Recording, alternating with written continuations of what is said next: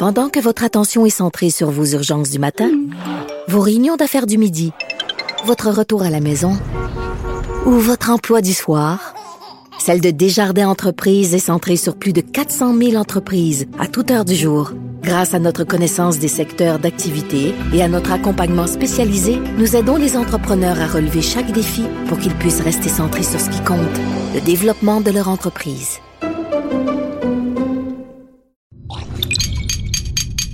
Cube Radio.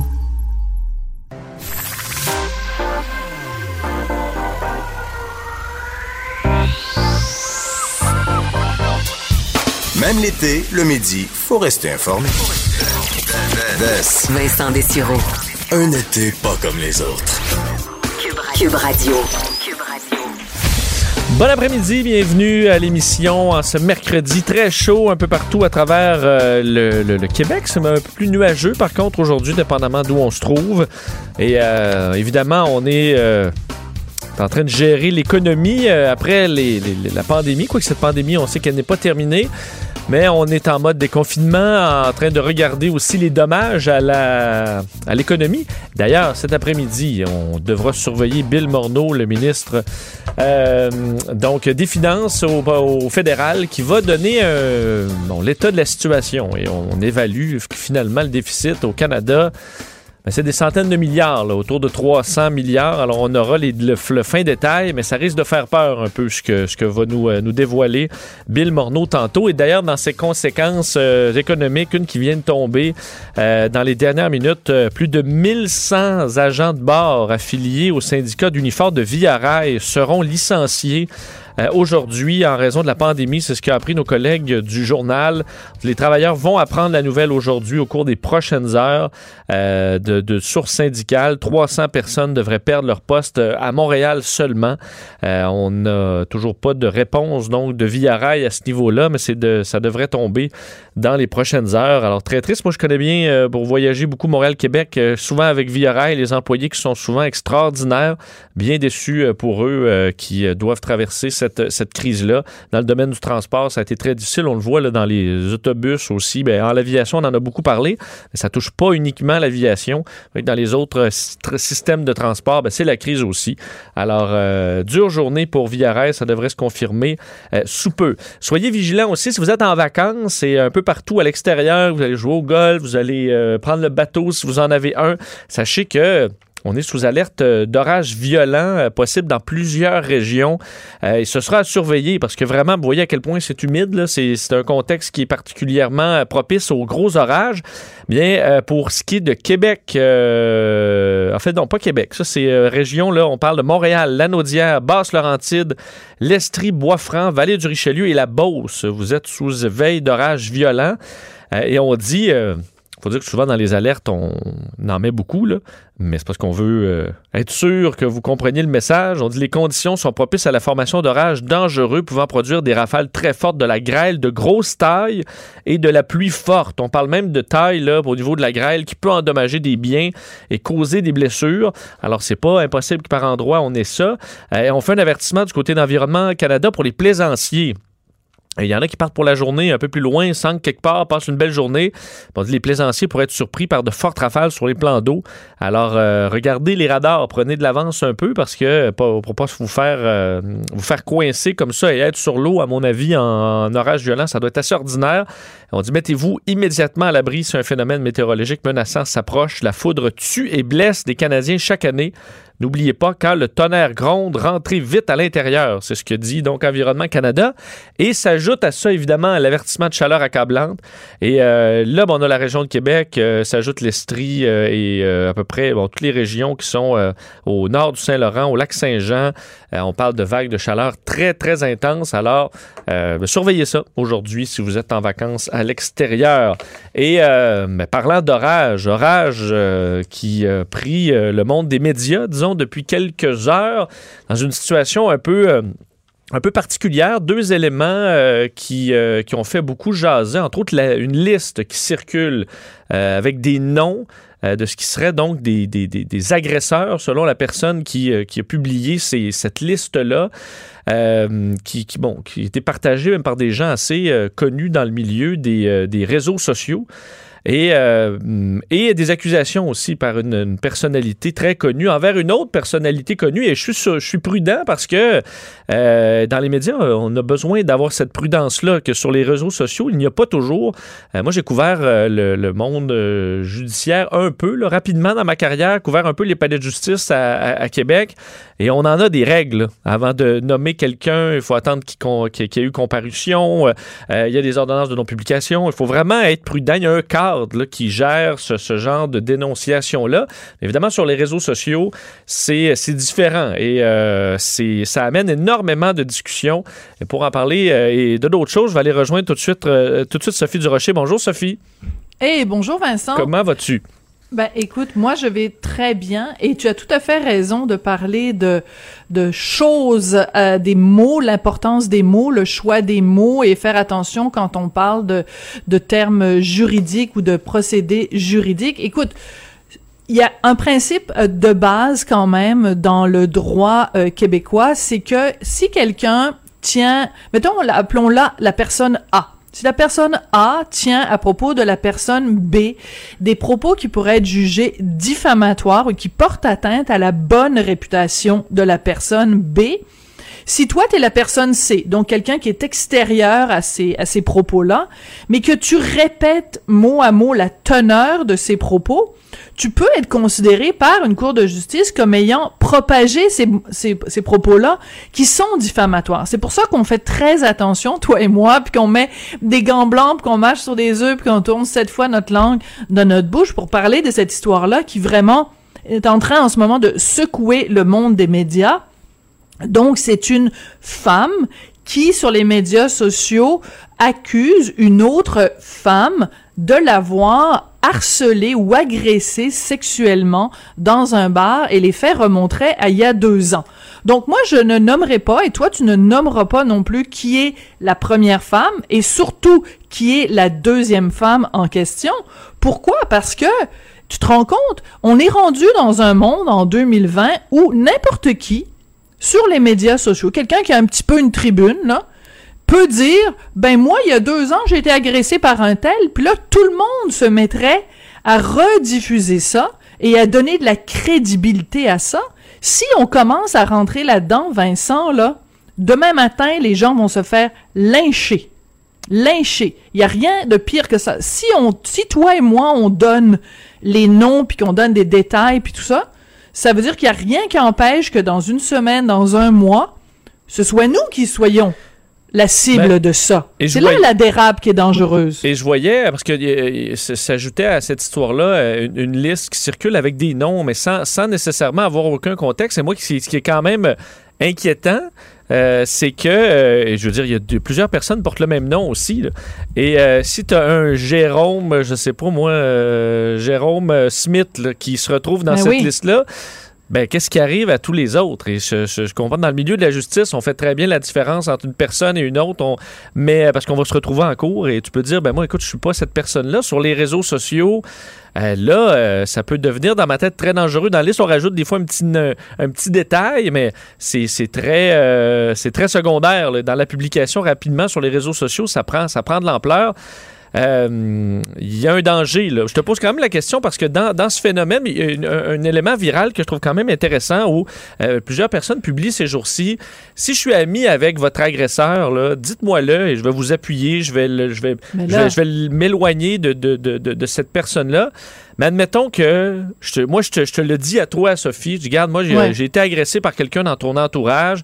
Ben, on a ce lien-là entre toi et moi où tu peux dire, ben, regarde, je, te crois, je vais m'éloigner de la personne et tout ça. Sur les réseaux sociaux, par contre, c'est pas un lien de proximité et un lien de confiance tant que ça.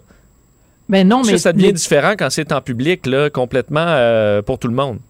Ben, c'est qu'en fait, il y a un critère assez simple. C'est que tu peux pas dire sur les médias sociaux quelque chose que tu n'aurais pas le droit de dire dans la vie de, de, de tous les jours. Tu comprends? C'est pas parce les gens oublient que euh, ben, les médias sociaux sont régis par, euh, par des lois, par des règles. Écoute, moi, juste pour euh, ra raconter une histoire personnelle qui m'est arrivée il y a plusieurs années, il y a quelqu'un qui avait fait un photomontage avec mon visage et mon corps, et en particulier une partie de mon anatomie, euh, et qui avait mis ça sur les médias sociaux. Et euh, moi, j'ai porté plainte à la police. Cette personne-là, qui s'appelle Gabrois, a été condamnée pour euh, harcèlement et tout ça. Et, et, et, il a été obligé, bon, de, de, faire des travaux communautaires, 240 heures de travaux communautaires, pas le droit d'entrer en contact avec moi à moins de temps de mètres, et euh, pas, pas le droit non plus d'aller sur les médias sociaux pendant un bon moment. Bon, mais quand j'avais parlé au procureur de la couronne dans cette cause-là, puis quand j'avais parlé aux policiers, les policiers m'ont dit, les gens pense que tu peux aller sur les médias sociaux puis dire ce que tu veux, qu'il n'y a pas de conséquences. Ben non, il y a des conséquences. C'est pas le Far West, là, les, les médias sociaux. Faut que tu fasses extrêmement attention à ce que tu dis. Et autant dans le cas de la liste qui circule, que dans le cas de ces deux personnalités publiques qui donc euh, s'affrontent entre guillemets sur les médias sociaux, il faut faire très attention. Et tu disais tout à l'heure le nom. Ben écoute, je, je je t'annonce que toi, tu t'appelles Vincent D. Oui. Mon frère s'appelle Vincent D. Vincent Durocher. Ben alors, si quelqu'un, à un moment donné, commence à dire, ben, Vincent D a fait ci ou a fait ça. Toi, tu vas ben, regarder à gauche à droite, là, dans ta vie. Ben, tu comprends ce que je veux dire? C'est que, puis moi, je le sais, il y a quelqu'un d'autre qui travaille dans les médias qui s'appelle Sophie Durocher. Fait que si à un moment donné, quelqu'un est fâché contre cette autre Sophie Durocher qui travaille à la publicité pour un poste de radio, ben, je dirais, tu comprends? C'est, c'est tellement facile en 2020 de détruire, ça prend un clic, puis tu peux détruire la réputation de quelqu'un, parce qu'après, le fardeau de la preuve est inversé. Le fardeau de la preuve, c'est un principe en droit qui est que le fardeau est sur tes épaules. C'est à toi de prouver que les accusations à ton, à ton égard sont fausses. Mais le fardeau de la preuve, normalement, est sur la personne qui, qui poursuit. C'est la personne qui, qui fait des allégations, qui doit prouver que les faits sont vrais. Alors que sur les médias sociaux, le fardeau de la preuve devient sur la personne qui est pointée du doigt, qui doit se défendre. C'est terrible. Et euh, je, je, voyais à peu près, je pense, une heure après la, la, la publication euh, originale, euh, la, bon, la, personne, la personnalité qui a sorti cette histoire-là publiait tout de suite rapidement en disant bon, les, les, les médias n'en parlent pas, mais il faut quand même voir au, au, Québec, là, entre autres, deux des plus gros scandales du, du, du genre, le Gilbert Rozon et Éric Salvaille, eh on l'a appris au grand jour en raison du travail de moine là, de, tellement de, raison. de, de journalistes, donc du milieu des médias qui a fait un travail souvent sur des mois là, pour avoir suffisamment d'histoires, pour pouvoir sortir même le nom avant les, le monde judiciaire, parce que là, on sait que l'histoire est, est, est, très solide. Et à mon avis, sur cette histoire-là, euh, bon, au, à laquelle on fait référence, il y a assurément aujourd'hui des journalistes qui sont à vérifier, est-ce qu'on est capable de corroborer les, les, propos à gauche et à droite, mais ça, ça prend pas une heure. Je comprends que cliquer ben, sur partager sur euh, Twitter, ça se fait très rapidement, mais le, le, le monde journalistique fonctionne pas comme ça. Donc, avant de, blâmer les médias, il faut les laisser quand même faire leur travail. Et pour faire des vérifications, euh, corroborer, trouver de, des témoins, trouver des histoires similaires, ben, il y, y, a du travail, puis ça va prendre du temps. Et même j'irai encore plus loin que toi, Vincent. Tu as parfaitement raison, mais j'irai encore plus loin. C'est que dans les deux cas qui nous occupent, et dans le cas d'Éric Salvaille et dans le cas de Gilbert Rozon, au jour d'aujourd'hui, ces deux personnes-là sont présumées innocentes jusqu'à preuve du contraire. Donc même si dans les deux cas, il y a eu bien sûr un travail de fond journalistique, je, je mettrais quand même un bémol. Il y a eu beaucoup plus de travail de fond journalistique dans le cas d'Éric Salvaille que dans le cas de Gilbert Rozon, mais ça, c'est un autre dossier dont je parlerai sûrement un autre jour. Il reste que dans ces deux cas-là, les faits allégués n'ont pas été démontrés en cours. Donc, dans le cas d'Éric Salvaille, le procès a eu lieu. Dans le cas de Gilbert Rozon, le procès n'a même pas encore eu lieu. Donc, de toute façon, même dans ces deux cas-là, même après une enquête journalistique, même après une enquête policière, ni toi ni moi ne pouvons dire aujourd'hui quoi que ce soit qui est une affirmation qui serait pas au conditionnel aurait fait ci ou aurait fait ça aussi bien concernant Éric Salvaille que Gilbert Rozon. Fait que imagine-toi en plus l'histoire que, que cette personne-là sort aujourd'hui, qui non seulement a pas été corroborée par un travail journalistique, qui a pas été corroborée par un travail policier, et qui a surtout pas été prouvée hors de tout doute raisonnable devant une cour de justice. Donc c'est vraiment là, ça tient un fil. C'est rien du tout, là. Euh, et Sophie, on peut euh, bon, se sortir des noms euh, rapidement là, sur les réseaux sociaux, mais pour ce qui est des idées, c'est plus difficile d'avoir... et ça m'amène à ton texte de ce matin où, euh, depuis euh, quand même un certain temps, on remarque que euh, les idées contraires à ce qu'on euh, ce qui on pourrait dire euh, mainstream ou ce qui, euh, c'est- c'est- ce qui est de bon augure ces jours-ci, là, euh, c'est- ça se, c'est plus difficile dans les médias ou même un peu partout d'avoir des idées contraires, de débattre. Euh, souvent, on va réduire les, les idées à, je dirais, à certains clichés. Où tu dis, bon, mais là, moi, j'ai la vérité, c'est ça. Tout élément qui arrive de l'extérieur, ben, c'est du racisme, c'est du sexisme. ou- et un- t'as- tu fais référence à un, un texte, ma foi, très intéressant, co-signé par de nombreuses personnalités sur ce qu'eux appellent la police, disons, de, de la censure ou de la culture. Absolument. Alors écoute, c'est le magazine américain Harper's qui a rendu public cette lettre-là, qui va être publiée dans le magazine, mais dans l'édition du mois d'octobre, mais ils se sont dit, bon, on va la sortir tout de suite. Écoute, c'est 150 personnalités, mais vraiment des grands noms, là, et aux États-Unis et dans le reste du monde anglophone, qui ont signé cette lettre-là, qui dit essentiellement, oui, il faut défendre les minorités. Oui, il faut être progressiste. Oui, il faut défendre des idées comme l'inclusion, etc. Toutes ces, idées-là sont des bonnes idées, mais la façon dont on en débat en ce moment, c'est devenu le règne de la censure, le règne de l'ostracisation. Il y a des gens qui ont peur de perdre leur job ou des gens qui ont perdu leur job parce que ils ne récitaient pas le petit catéchisme. Il y a une seule façon de penser et le débat est en train de foutre le camp. Et donc, les gens qui ont signé cette lettre-là, il y a J.K. Rowling, qui est l'auteur d'Harry Potter, il y a Salman Rushdie, mais il y a des gens aussi, une féministe hyper connue comme Gloria Steinem, le penseur Noam Chomsky, qui est vraiment une idole de la gauche. Écoute, il y a le, le fameux joueur d'échecs russe, euh, Gary Kasparov, Steven Pinker, euh, Francis Fukuyama, tu sais, c'est rempli de gens, de noms que les gens connaissent. Et ce qui est intéressant, c'est que Gary Kasparov, donc ce grand euh, ce grand euh, champion euh, euh, de, de- d'échecs russe, ben lui, il a connu justement la censure, puis il a connu la répression en URSS. Ça, pour les petits lapins là qui savent pas c'est quoi l'URSS, c'est le nom de la Russie avant, là, quand c'était un régime communiste, parce que les cours d'histoire dans nos dans nos écoles québécoises, des fois, c'est c'est pas toujours euh, formidable. Et il dit, ben écoute, à l'époque, euh, dans l'URSS, c'était pas seulement le Parti communiste qui censurait ce que les auteurs avaient le droit d'écrire. Chaque euh, euh, personne qui écrivait, chaque auteur savait très bien à l'avance qu'il avait le droit de dire et le droit de pas dire. Et c'est ça que dénoncent ces 150 personnes-là, c'est de dire c'est pas juste la censure qui règne en ce moment, c'est que les gens s'auto-censurent. Et parmi les exemples qu'ils donnent, ils disent écoutez, il y a des gens là qui perdent leur emploi, des gens qui sont euh, ostracisés, des, des livres qui sont retirés de la circulation à cause d'un supposé manque euh, d'authenticité, des rédacteurs en chef qui sont congédiés pour avoir publié des textes controversés. Donc, ils disent un petit peu ce que plein de chroniqueurs du Journal de Montréal, Journal de Québec disent depuis des mois.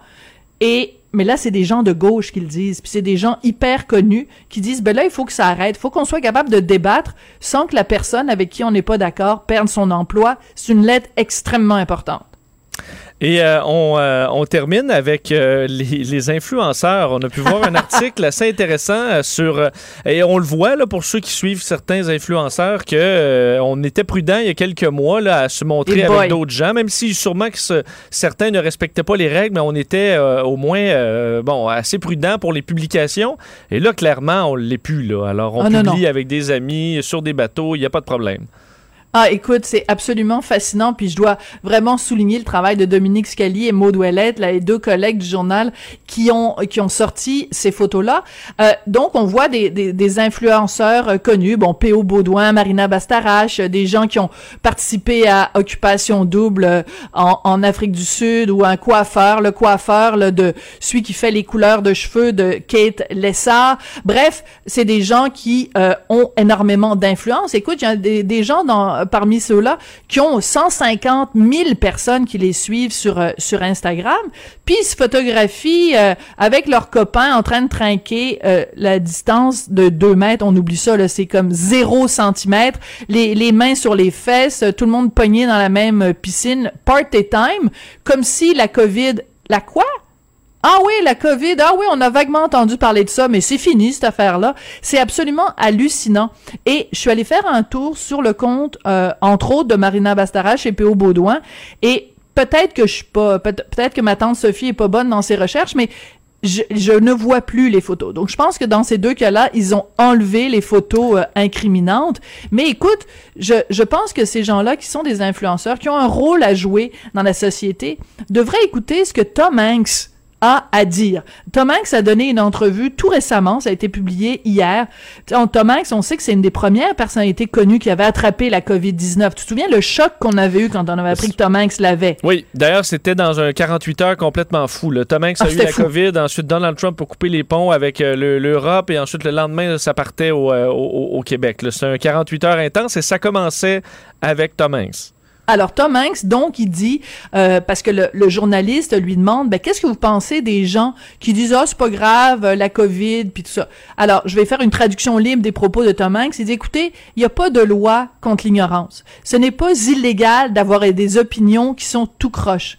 Mais il y a un grand nuage noir aux abords de la ville et il faut pas se, se, se cacher les yeux. Ce, cette maladie est en train de tuer des gens oui, c'est vrai, ça tue des gens. Et vous pouvez me répondre, ben oui, mais les, accidents de la route aussi, ça tue beaucoup de gens. Oui, les accidents de la route ont lieu. Pourquoi? Parce qu'il y a plein de conducteurs qui ne font pas leur part qui ne font pas leur part.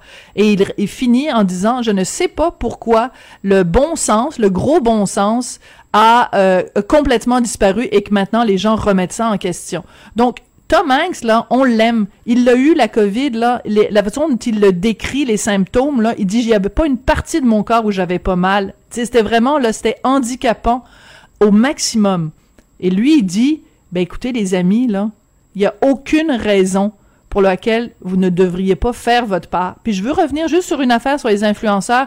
Quand je me suis promenée sur leur compte Instagram, il y a quelques semaines, ils étaient tous là en train de se faire photographier en portant des masques, tu sais, euh, dessinés par un tel, puis regardez comme je suis cool, je mets un masque. Ben oui, mais si tu portes un masque, puis que tu te fais après ça photographier dans une piscine, les, nichons collés contre ta petite copine, là, ta BFF, là, on s'en fout que t'aies porté le masque. C'était juste un déguisement pour toi. La réalité, c'est que tu t'en fous de la COVID, puis t'es quelqu'un de dangereux. Ben Sophie, je veux dire, j'ai euh, j'ai repris la, le, recommencé à prendre le métro à tous les jours depuis euh, quelques quelques semaines maintenant.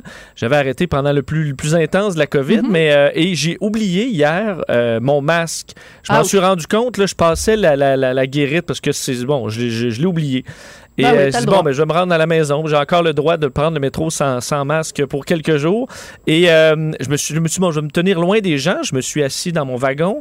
Et euh, l'arrêt suivant, deux personnes âgées masquées qui s'assoient à côté de moi parce que c'est les places qui restent. Je me sentais tellement mal. Je me dis, ces deux personnes-là sont super mm. vulnérables.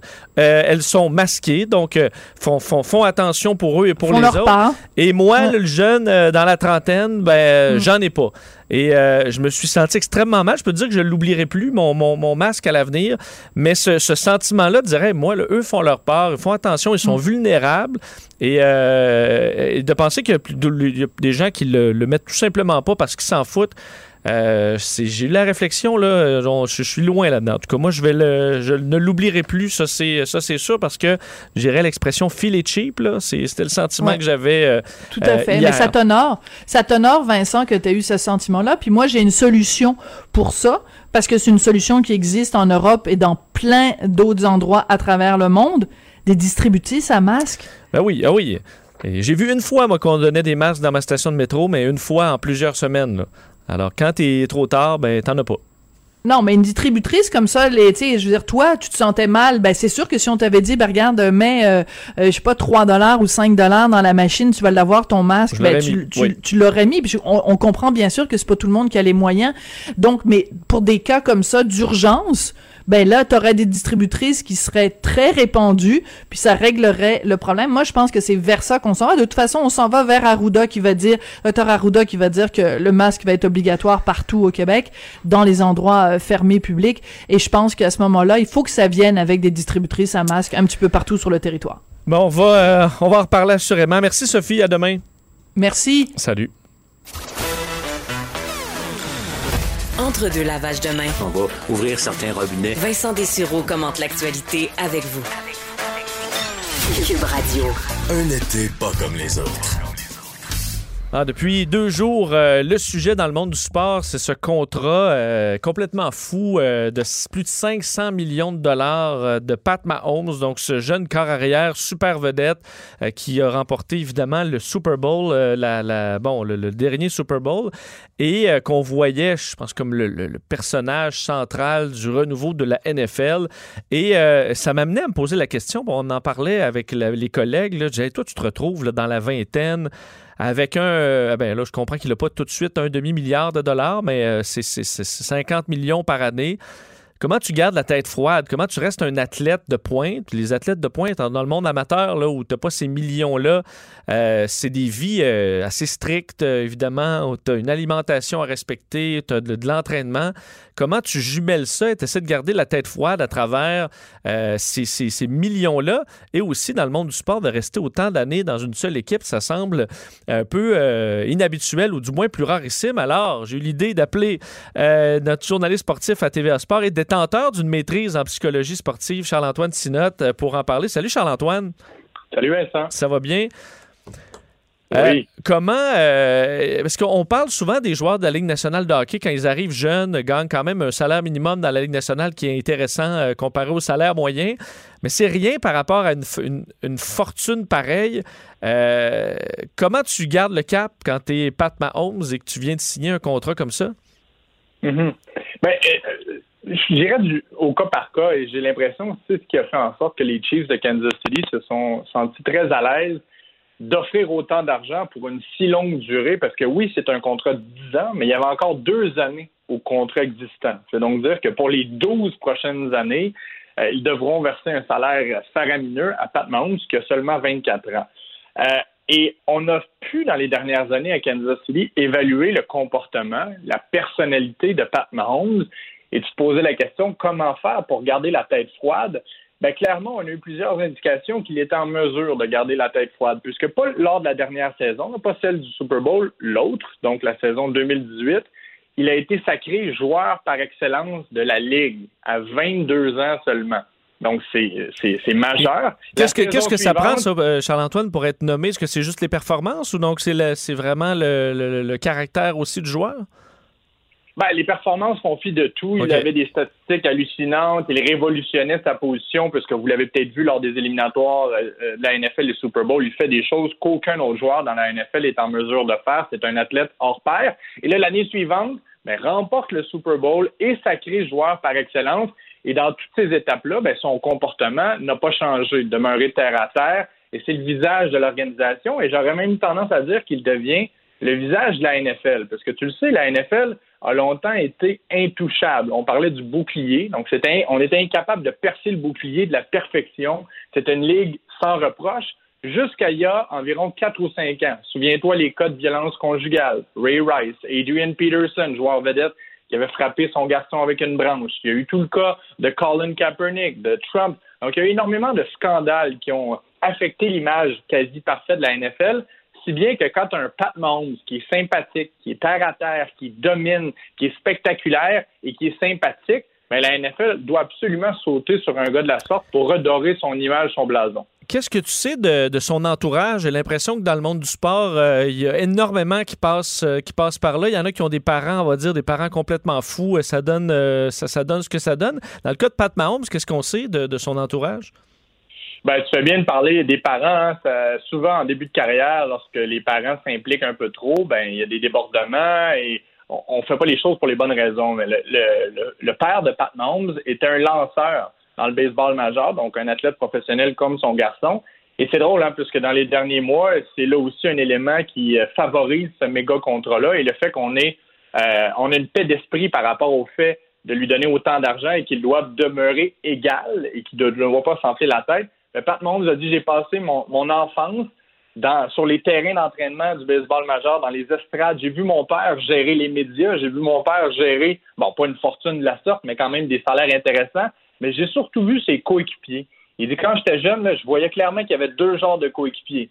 Ceux qui étaient sympathiques, qui me prenaient par la main, ils disaient Viens, tu sais, tant qu'à être là, t'aimes le baseball, ben, viens faire la pratique avec nous, viens, on va jaser. Et tu avais ceux qui l'ignoraient complètement, donc ceux qui avaient des grosses têtes. Il dit rapidement dans ma vie, j'ai opté pour une personnalité inclusive, accueillante. Donc, il a appris euh, rapidement comment gérer tout ce qui vient avec la vie d'un athlète professionnel. Donc, c'est ce qui, m'aide à croire qu'il va demeurer euh, en contrôle dans les prochaines années. Rester longtemps dans la même équipe, euh, bon, euh, est-ce que ça, c'est quelque chose qui est, rare aussi de dire, ben moi, je m'engage pour une décennie, je ne vais pas essayer de, toujours d'aller euh, à l'endroit où on me donne, m'offre le plus d'argent, quoique là, on s'entend que c'est un, un, bon magot. Mais ça, est-ce que c'est assez rarissime aussi de voir cet engagement envers une équipe? Ouais, de plus en plus, tu sais qu'on parle souvent des athlètes comme étant des PME, donc qui gèrent leur propre image, leur droit de, collaboration avec des multinationales. Donc oui, c'est clairement euh, un, principe, la loyauté qui se perd dans le sport professionnel. C'est d'autant plus intéressant de voir que Pat Mahomes est bien à Kansas City. Et toi, on a souvent entendu Laurent Duvernay-Tardif dire à quel point il était prêt à tout pour euh, l'organisation. Ben, clairement, on a une équipe et une ville solide, un entraîneur Andy Reid qui est adoré de tous. Donc là, il y a plus que l'argent. Puis tu dis oui, le montant est énorme, puis on peut pas dire dans le fond qu'il a compromis sa valeur pour rester plus longtemps. Mais en même temps, là, il y a des droits télé qui vont se renégocier dans la NFL. Là, le pari sportif est devenu légal dans un paquet d'États. Ça, c'est des sources de revenus supplémentaires pour la NFL. Donc, ce que ça veut dire, c'est que dans les prochaines années, le cap salarial va monter, donc les salaires annuels vont monter. Donc, ça aurait été probablement plus payant pour Pat Mahomes de signer, là, il y a deux jours, un contrat de cinq ou six ans qui l'amènerait à 29-30 ans, toujours dans la fleur de l'âge, en rappelant que Tom Brady joue en ce moment jusqu'à 42 ans, Drew Brees a également 40 ans, ils font partie des meilleurs de la profession. Donc, si, par exemple, Mahomes avait signé un contrat jusqu'à 30 ans et un autre contrat dans une autre structure financière, ben, ça aurait probablement été plus payant. Donc, oui, la loyauté dans ce cas-ci a été importante. C'est beau de voir que le joueur ne veut pas juste jouer pour lui, pas seulement pour son salaire, même si c'est hallucinant, mais aussi parce qu'il est bien dans un milieu et il veut créer une dynastie. C'est, j'emprunte ces mots à Kansas City dans les prochaines années.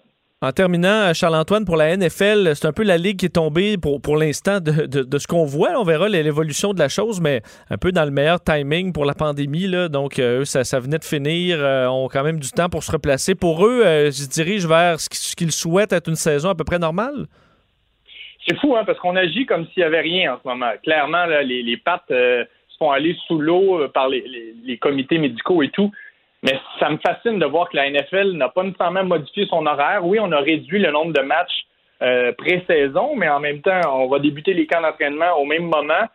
C'est seulement huit matchs hein, dans chacune des villes. Une équipe va en jouer 16 lors de la prochaine saison, non seulement huit. Donc, oui, le timing est meilleur que les autres ligues, mais en même temps, on ne peut pas faire le principe de bulle qu'on verra. Ce serait tellement compliqué. Et lors d'un match de la NFL, il y a quoi, 80, 85, parfois 90 000 spectateurs. Ça fait partie des mœurs des différents États. On n'a qu'à penser au Texas. Le football, c'est une religion profonde. Donc, est-ce qu'on va être en mesure de prendre des, euh, des, principes euh, scientifiques ou est-ce qu'on va y aller comme on l'a fait dans les dernières semaines avec le déconfinement au Texas, en Floride, avec la passion, avec des, éléments qui sont souvent plus importants que la science. Sans dire qu'il n'y aura pas de saison, moi je pense qu'il va y avoir une saison. C'est trop important la NFL aux États-Unis. On agit comme si c'était bien moins pire. À quoi environ un mois de l'ouverture des camps d'entraînement et un mois et trois semaines de l'ouverture de la première de la prochaine saison. J'ai vraiment hâte de voir ce qui va se passer parce qu'on n'est pas sorti du bois là non plus. Oui, ça prend juste quelques états où il y a des équipes où c'est où ça, ça part en fou euh, pour que ce soit difficile d'agencer ce calendrier-là. Parce qu'évidemment, l'épidémiologie n'est pas pareille partout. Euh, c'est un grand pays, les États-Unis. Mais c'est toujours très intéressant de te parler, Charles-Antoine. Merci fait plaisir. Salut, bonne, journée. Charles-Antoine Sinotte, euh, journaliste sportif à TVA Sport et détenteur aussi d'une maîtrise en psychologie sportive, ce qui euh, lui donne euh, ben, cet intérêt de pouvoir parler un peu de la psychologie derrière le fait de gagner des millions de dollars à un si jeune âge. Je ne sais pas si vous auriez été capable de garder la tête froide. Moi, je sais pas. Du moins, ce n'a pas, été un problème dans mon cas d'avoir trop d'argent à, à 22 ans. On s'arrête quelques instants. On parle politique internationale au retour. Pendant que votre attention est centrée sur cette voix qui vous parle ici ou encore là, tout près ici, très loin là-bas ou même très très loin. Celle de Desjardins Entreprises est centrée sur plus de 400 000 entreprises partout autour de vous. Depuis plus de 120 ans, Nos équipes dédiées accompagnent les entrepreneurs d'ici à chaque étape pour qu'ils puissent rester centrés sur ce qui compte, la croissance de leur entreprise. Vincent Dessureau. La seule émission de radio qu'on aimerait swiper à droite. Vous écoutez Vincent Dessureau. On va parler politique internationale avec euh, Loïc Tassé. Bonjour Loïc. Bonjour Vincent. On se déplace tout de suite aux États-Unis euh, avec Donald Trump. Beaucoup de sujets quand même euh, qui le, qui le concernent. Lui qui menace de couper le financement d'écoles qui n'ouvriraient pas. Oui, tu sais, j'évite de parler de Donald Trump tous les jours parce que je pourrais le faire, mais tu sais, à un moment donné, tu dis ça devient redondant, il y a une telle bêtise euh, dans ces déclarations, mais mais il y en a qui sont vraiment plus fortes que d'autres. Et euh, aujourd'hui, il vient d'en faire dans le domaine de l'éducation quelques-unes de pas mal gratinées. Euh, par exemple, il vient de texter, n'est-ce pas, que l'Allemagne, le Danemark, la Norvège, la Suède et d'autres pays avaient réouvert leurs écoles primaires. Et donc, il a dit aux États-Unis, ben, pourquoi est-ce qu'on ne fait pas la même chose? En fait, si vous n'ouvrez pas les écoles, moi, je vais couper vos budgets. Là, tu dis, non, j'ai j'ai pas bien lu. Il, y vient pas de faire une comparaison entre les pays scandinaves et les États-Unis, parce que dans les pays scandinaves, même en Suède, l'épidémie est, à peu près jugulée. Là, il y en a plus de coronavirus. Tandis qu'aux États-Unis, c'est galopant. Ils viennent de franchir la barre des 3 millions de cas. Ça augmente constamment. Il y a 139 millions, euh, 139 000 morts. Ça n'a rien de comparable avec les pays scandinaves. Puis il dit, il faut que les gens retournent à l'école. Ah oui, parce qu'il rajoute, c'est un coup des méchants démocrates. Ils veulent me faire me faire perdre mon élection au mois de novembre. Il faut que les enfants rentrent à l'école. Là, tu dis ça, puis tu dis, mais c'est du pur délire. Euh, c'est, c'est, Parce que de comparer un pays qui, euh, dont la fameuse courbe n'est pas aplatie du tout versus des pays où c'est sous contrôle et où il y a quel, un peu comme chez nous, euh, un certain nombre de cas assez stables par jour, c'est ça, ça fait pas de la sens. même chose. Tu sais, nous, au Québec, on a fermé les écoles justement pendant longtemps. Et à Montréal, ben, encore pendant plus longtemps, parce que justement, la courbe n'était pas aplatie. Puis tout le monde dit, ben oui, c'est, c'est malheureux. On préfère que les enfants soient à l'école, mais dans les circonstances c'est ce qu'il faut faire. Mais non, Donald Trump menace de couper le budget. Puis, tu as le MIT puis Harvard qui sont en train de poursuivre le gouvernement fédéral, donc en fait, une décision de, à cause d'une décision de Donald Trump, parce que M. Trump a aussi décidé de ne pas donner de visa aux étudiants dont les cours seraient principalement des cours en ligne. Alors, à première vue, tu dis, ah ben oui, euh, si un étudiant euh, qui est en Europe ou en Asie, etc., veut venir aux États-Unis pour étudier, mais que ses cours sont en ligne, ben c'est bien sûr qu'il n'y a pas besoin de se rendre aux États-Unis. Jusque-là, on suit. Mais c'est pas ça qu'il a dit. Il a dit les étudiants qui sont en ce moment même aux États-Unis et qui, en raison de politique des universités, n'auront pas de cours à l'université même en septembre, ben, eux aussi, on va révoquer leur visa, on ne leur donnera pas de visa. Ils vont être obligés de rentrer chez eux. Là, tu te dis, mais non, mais encore une fois, vous êtes tombé sur la tête ou quoi, Monsieur Trump, là? Euh, Parce que c'est temporaire, tout ça. Et ça vous, faudrait qu'ils déménagent leur pénate et tout ça. Puis attention, là, les étudiants étrangers qui sont au MIT, qui sont à Harvard, euh, c'est des étudiants euh, qui sont euh, dans, souvent dans les cycles supérieurs, à la maîtrise et au doctorat, qui donnent des cours, des gens qui font de la recherche, surtout, ils font partie de grandes équipes de recherche. C'est des gens que tu veux dans, dans le pays. Et Ben je pense oui, quand même à un problème, c'est peut-être secondaire, mais reste que si tu es dans, je sais pas, un étudiant euh, d'origine euh, euh, chinoise ou du Japon, le, le simple décalage horaire pour un étudiant très avancé qui doit parler à ses professeurs, qui doit avoir des cours en ligne, en direct, ça devient tout un casse-tête aussi, là. Absolument. Et d'ailleurs, ça ne pourra pas se faire. Les cours en ligne, ce ne sera pas des cours en direct nécessairement. Je t'annonce ça tout de suite. Euh, C'est pas possible d'avoir ça. Tu vas avoir des cours, tu vas avoir des capsules, tu vas avoir toutes sortes de choses, mais ce ne sera pas possible euh, facilement pour les étudiants d'être en direct. Ça, c'est certain. Puis l'autre chose, donc, c'est que euh, des, des, des- donc ces universités-là, qui ont 40 euh, qui, qui ont annulé leurs cours, euh, euh, tous leurs cours en, en classe, ben, elles disent non. Écoutez, c'est cruel ce que vous faites là, puis ça nous désorganise complètement. Vous n'avez ni aux étudiants, ni aux employés, ni aux professeurs. Vous n'avez pensé à personne. Nous, on fait ça pour la santé de ces gens-là. Puis vous nous forcez à rentrer. Et là-dessus, on apprend qu'en fait, il n'y a que 9% des universités aux États-Unis qui vont donner leurs cours en ligne. Et là aussi, tu dis, oh, Intéressant ça, parce que les universités savent très bien qu'il y a une pandémie aux États-Unis en ce moment, mais l'appât du gain est plus fort. Aux États-Unis, les universités sont souvent des business. Euh, ça, ce sont des universités qui doivent absolument avoir des étudiants sur le campus. Euh, ça coûte très cher d'étudier aux États-Unis à l'université, et donc il y en a beaucoup aussi, on en a déjà parlé, qui pensent euh, peut-être être obligés de faire faillite euh, si jamais ils ne peuvent pas recevoir d'étudiants sur le campus. Donc, tu as tout ça en arrière-plan. C'est vraiment pas beau. Et euh, toujours sur, sur Trump, puisque c'est lui qui s'est mis à pointer du doigt à un certain moment l'OMS, à couper les budgets, ben là, les États-Unis se retirent officiellement de l'Organisation internationale. De, de, de, la santé, l'Organisation mondiale de la santé. Et Trump avait raison de blâmer l'Organisation mondiale de la santé. Je te dis pas qu'il a raison. Ça, ça c'est encore du pur Trump. Il, est très bon pour identifier des problèmes, mais ses solutions sont souvent pires que le mal. Qu'est-ce qu'il a fait? Euh, Il vient de, notifier officiellement donc euh, le, les Nations Unies qu'il allait se retirer, que les États-Unis allaient se retirer de l'Organisation mondiale de la santé le 6 juillet euh, 2021. Donc, c'est 15% du budget de cette organisation-là, donc 400 millions de dollars. Pour quelle raison? Ben, il dit, écoutez, ça a été, il le dit pas tout à fait comme ça, mais c'est vrai, c'est une organisation qui a été noyautée par la Chine, et euh, donc cette organisation-là euh, est extrêmement gentille avec la Chine, elle en laisse passer beaucoup. Cette organisation, euh, en fait, est aussi responsable de ne pas avoir demandé l'arrêt des, des, des, vols aériens entre les pays assez tôt, parce qu'elle a cru les Chinois quand les Chinois disaient que la COVID-19 ne se transmettait pas de personne à personne.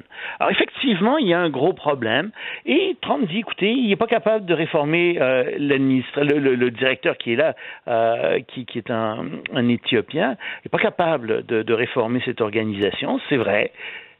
Mais est-ce qu'il faut en sortir pour tout autant? Non. Euh, là, si tu sors de là, tu n'as plus de pression, tu peux rien dire, tu n'es plus là, tu n'es plus présent. Et euh, l'Organisation mondiale de la santé, ça ne fait pas juste lutter contre la COVID-19, ça s'occupe de vaccination mondiale, ça s'occupe de programmes mondiaux dans toutes sortes de domaines, ça coordonne la recherche mondiale en santé.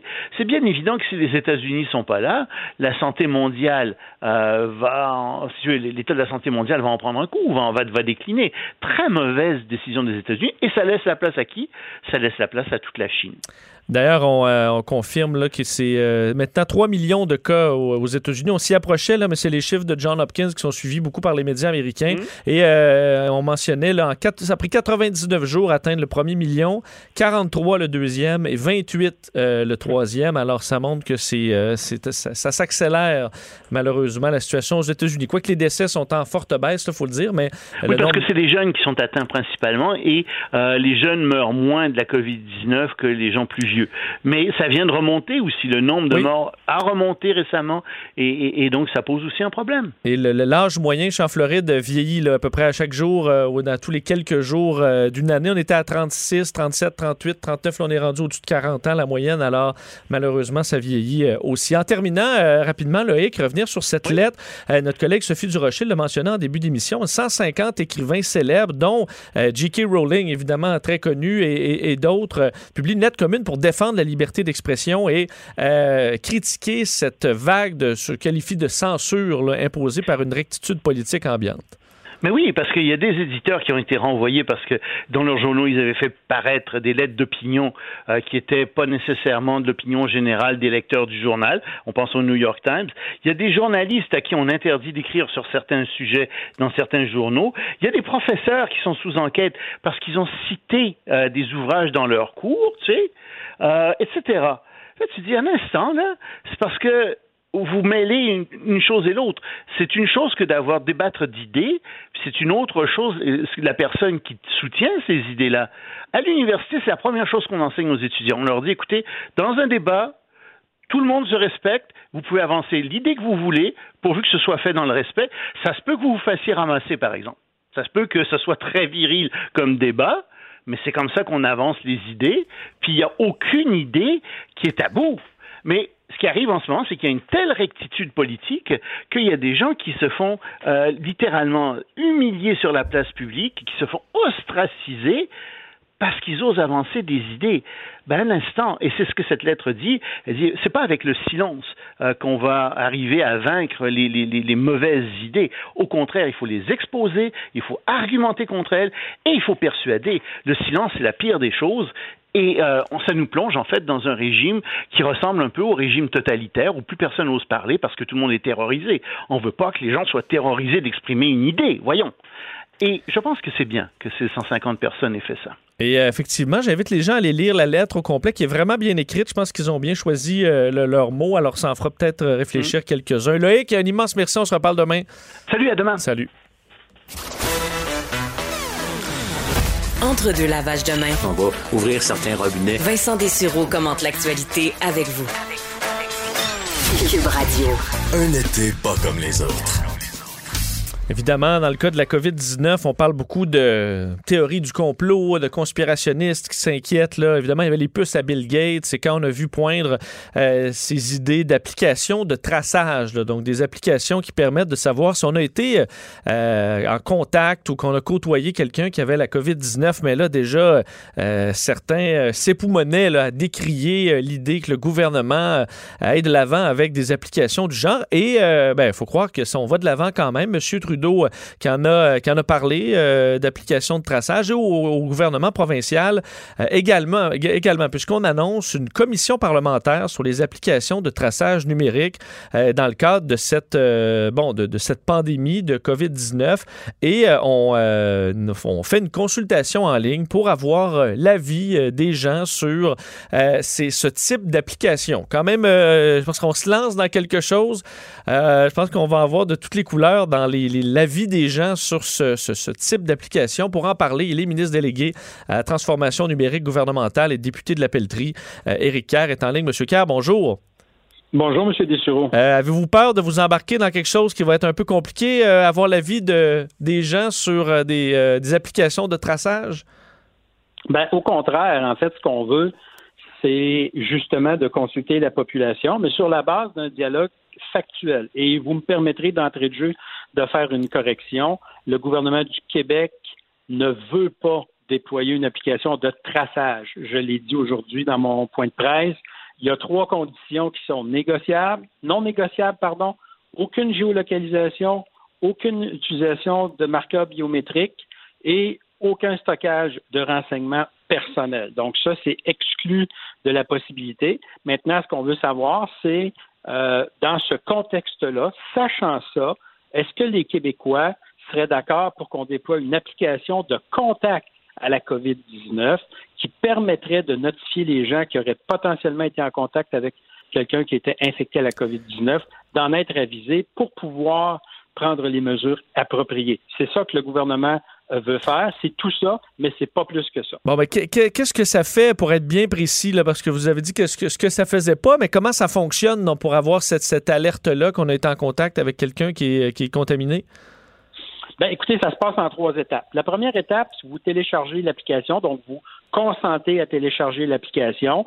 Cette application-là, elle, aux 20-30 secondes, va générer un numéro aléatoire euh, euh temporaire. Alors, si vous entrez en contact avec quelqu'un d'autre qui a l'application, vos téléphones, par la technologie Bluetooth, vont s'échanger ces numéros-là. Et ça, c'est stocké sur votre téléphone et sur votre téléphone seulement. Première étape. Deuxième étape, vous recevez un diagnostic à l'effet que vous êtes porteur de la COVID-19. On vous remet un numéro d'identifiant. Pourquoi? Pour s'assurer que vous ne vous déclarez pas faussement positif. Donc, vous entrez ce euh, numéro-là dans votre appareil. Pourquoi? Parce que vous devez consentir à partager cette information-là. Donc, on s'assure que vous êtes consentant à partager l'information. À ce moment-là, qu'est-ce qui se passe? La liste des numéros que vous avez générés et que vous avez reçus va s'en aller sur un serveur, euh, comme quoi vous êtes évidemment porteur de la COVID-19. Donc, c'est complètement anonyme. Troisième étape, votre appareil, lui, fait une mise à jour. Donc, il va chercher la liste des gens qui ont été contaminés à la COVID-19 et va vérifier si un numéro que son appareil a généré dans les 14 derniers jours se retrouve dans la liste de ceux qui ont été en contact avec un, porteur du virus de la COVID-19. Donc, tout le processus est complètement anonyme. Il n'y a aucun échange d'informations personnelles et il n'y a aucune possibilité de retracer euh, les individus qui ont été partie prenante à l'opération dont je vous parle. Mais M. Carr, on a de la difficulté à expliquer à bon nombre de Québécois l'utilité d'un masque en disant ben il y a des gouttelettes, puis à travers le masque, les gouttelettes passent pas. C'est à peu près simple comme ça. Euh, ce que vous m'avez expliqué là, qui, qui, qui veut, pas être de la technologie, euh, on peut pas aller voir dans la, programmation d'une application nous-mêmes. Est-ce que vous, nous avez menti sur ci ou sur ça? Pensez-vous que vous êtes capable de convaincre assez de, Québécois pour que ça vaille la peine d'aller de l'avant? Ben, vous savez, M. Deschuraux, la, première question à se poser, c'est quel serait mon intérêt à vous mentir? Pourquoi je vous mentirais aujourd'hui? Euh, au nom de quelle espèce de bénéfice personnel je pourrais euh, mentir à mes concitoyens? Je pense que poser la question, c'est y répondre. Donc, à partir de là, ce qu'on comprend, c'est que cette façon-là de faire, elle fait quoi? Elle reproduit ce qui se passe déjà sur le terrain. Pourquoi? Parce que demain matin, M. Deschoureaux, vous êtes euh, diagnostiqué positif à la COVID-19. Qu'est-ce qu'on va faire? On va vous demander de mémoire de retracer l'ensemble des individus que vous avez pu côtoyer dans les 14 derniers jours. C'est ça qu'on fait actuellement. Pourquoi? Pour être capable d'entrer en contact avec ces gens-là, pour leur dire, écoutez, vous avez été potentiellement en contact avec quelqu'un positif à la COVID-19, il serait important que vous vous isoliez, il serait important que vous alliez vous faire tester au plus vite, etc., etc. Donc, pour s'assurer de limiter le potentiel de propagation communautaire. C'est sûr que ça, je ne peux pas nommer les gens que j'ai côtoyés dans le métro, effectivement, M. Carr. Et voilà, ce que votre téléphone va être capable de faire, lui, par contre. Et, et votre téléphone n'aura pas de défaut de mémoire, du moins on l'espère. Euh, et peut-être euh, allez-vous oublier tel ou tel ou tel individu. Peut-être vous, vous, allez vous dire, ben écoute, ça fait-tu 13 jours, 14 jours, 15 jours, je ne sais plus, là. Alors que le téléphone, lui, va garder en mémoire des informations factuelles et précises, tout en respectant votre vie privée et tout en s'assurant de ne transmettre aucune information personnelle. Donc, dans le fond, c'est un outil qui nous permet de faire avec peut-être un peu plus, parce qu'écoutez, là, c'est pas la panacée, puis ça a des limitations, mais avec quand même un peu plus de précision que de simplement dire, écoutez, M. Dessureau, de mémoire, pouvez-vous me dire qui vous avez côtoyé dans les 14 derniers jours? C'est ça que l'application fait et c'est pas plus que ça. Combien euh, de, taux, euh, disons, d'utilisation euh, on doit avoir pour que ce soit utile, selon vous? Ben écoutez, moi, ce que, ce que je réponds à ça, et c'est dans ce sens-là qu'est mon message, le plus grand nombre possible. Euh, je vous donne un exemple. La France, avec 2% de, participation, donc de téléchargement de l'application, je veux dire, c'est quelque part entre zéro et nul le bénéfice d'une application si le taux de participation est aussi fait. Maintenant, quel est le taux de participation qui serait vraiment minimum pour que ce soit optimal? Ça, c'est difficile à dire.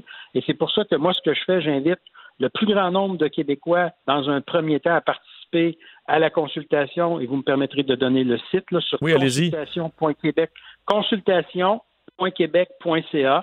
Alors, ça, c'est la première démarche à faire parce que le gouvernement du Québec euh, veut vraiment savoir ce que les Québécois en pensent et si les Québécois sont prêts à se doter de cet outil supplémentaire-là pour lutter contre une éventuelle deuxième vague. Et si la réponse à ça, c'est oui, ben dans quel contexte les Québécois seraient, euh, seraient rassurés puis, puis, la question que vous m'avez posée était très pertinente. Comment peut-on rassurer les Québécois? Ben, allez sur le site et dites-le nous. Qu'est-ce qu'on peut faire pour vous rassurer? Et pour ceux qui ne sont pas euh, très chauds à l'idée, ben, dites-nous qu'est-ce qui vous empêche d'être chaud à cette idée-là. Et si on peut apporter les correctifs nécessaires, on va le faire. Ceci étant, une application comme celle-là n'est efficace que si et seulement si les gens dans un nombre significatif décident d'adhérer euh, à, la participation à, télécharger cette application-là. La deuxième vague, euh, M. Kerr, vous, vous l'avez en tête euh, beaucoup au gouvernement et au Conseil des ministres. On a l'impression que là, au Québec, on, suit le nombre de cas, c'est assez faible, c'est assez stable. Alors, vous, on nous parle de deuxième vague, mais ça, on, est moins là. pour vous, c'est vraiment une préoccupation?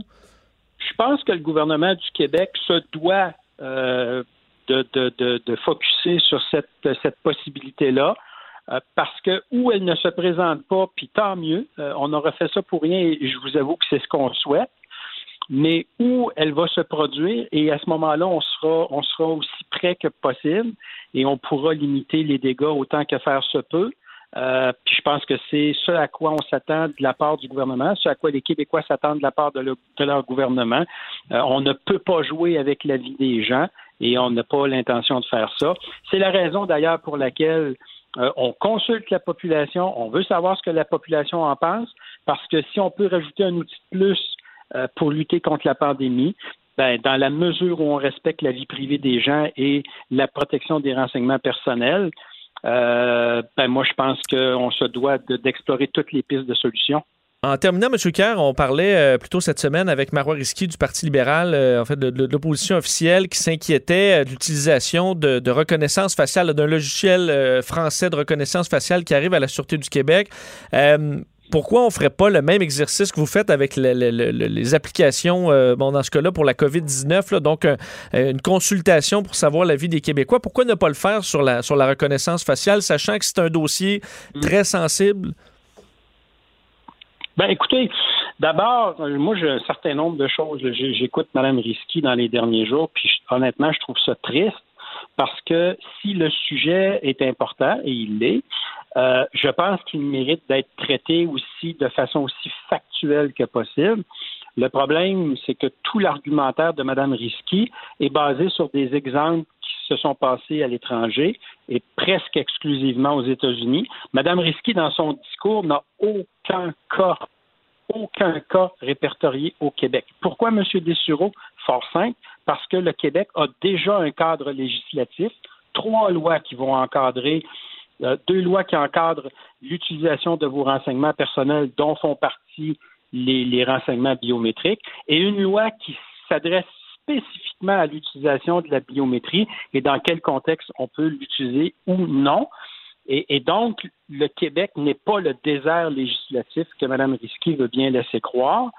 Et, donc, euh, si on veut faire le débat, ben, il faut le faire sur la base de notre législation québécoise, premièrement. Deuxièmement, ma collègue Sonia Lebel a déposé le projet de loi 64 qui vient renforcer ce qui, était notre, est notre loi d'accès à l'information pour calquer essentiellement le règlement général européen euh, et qui ferait du Québec une des législations où le cadre de le cadre juridique de protection des données, des renseignements personnels et d'utilisation de la biométrie serait le plus rigoureux en Amérique et serait un des plus rigoureux au monde, en, incluant évidemment les pays européens qui ont déjà adopté ce règlement-là et qui sont en train de le déployer là, à géométrie variable dans les, différents États qui constituent la communauté européenne.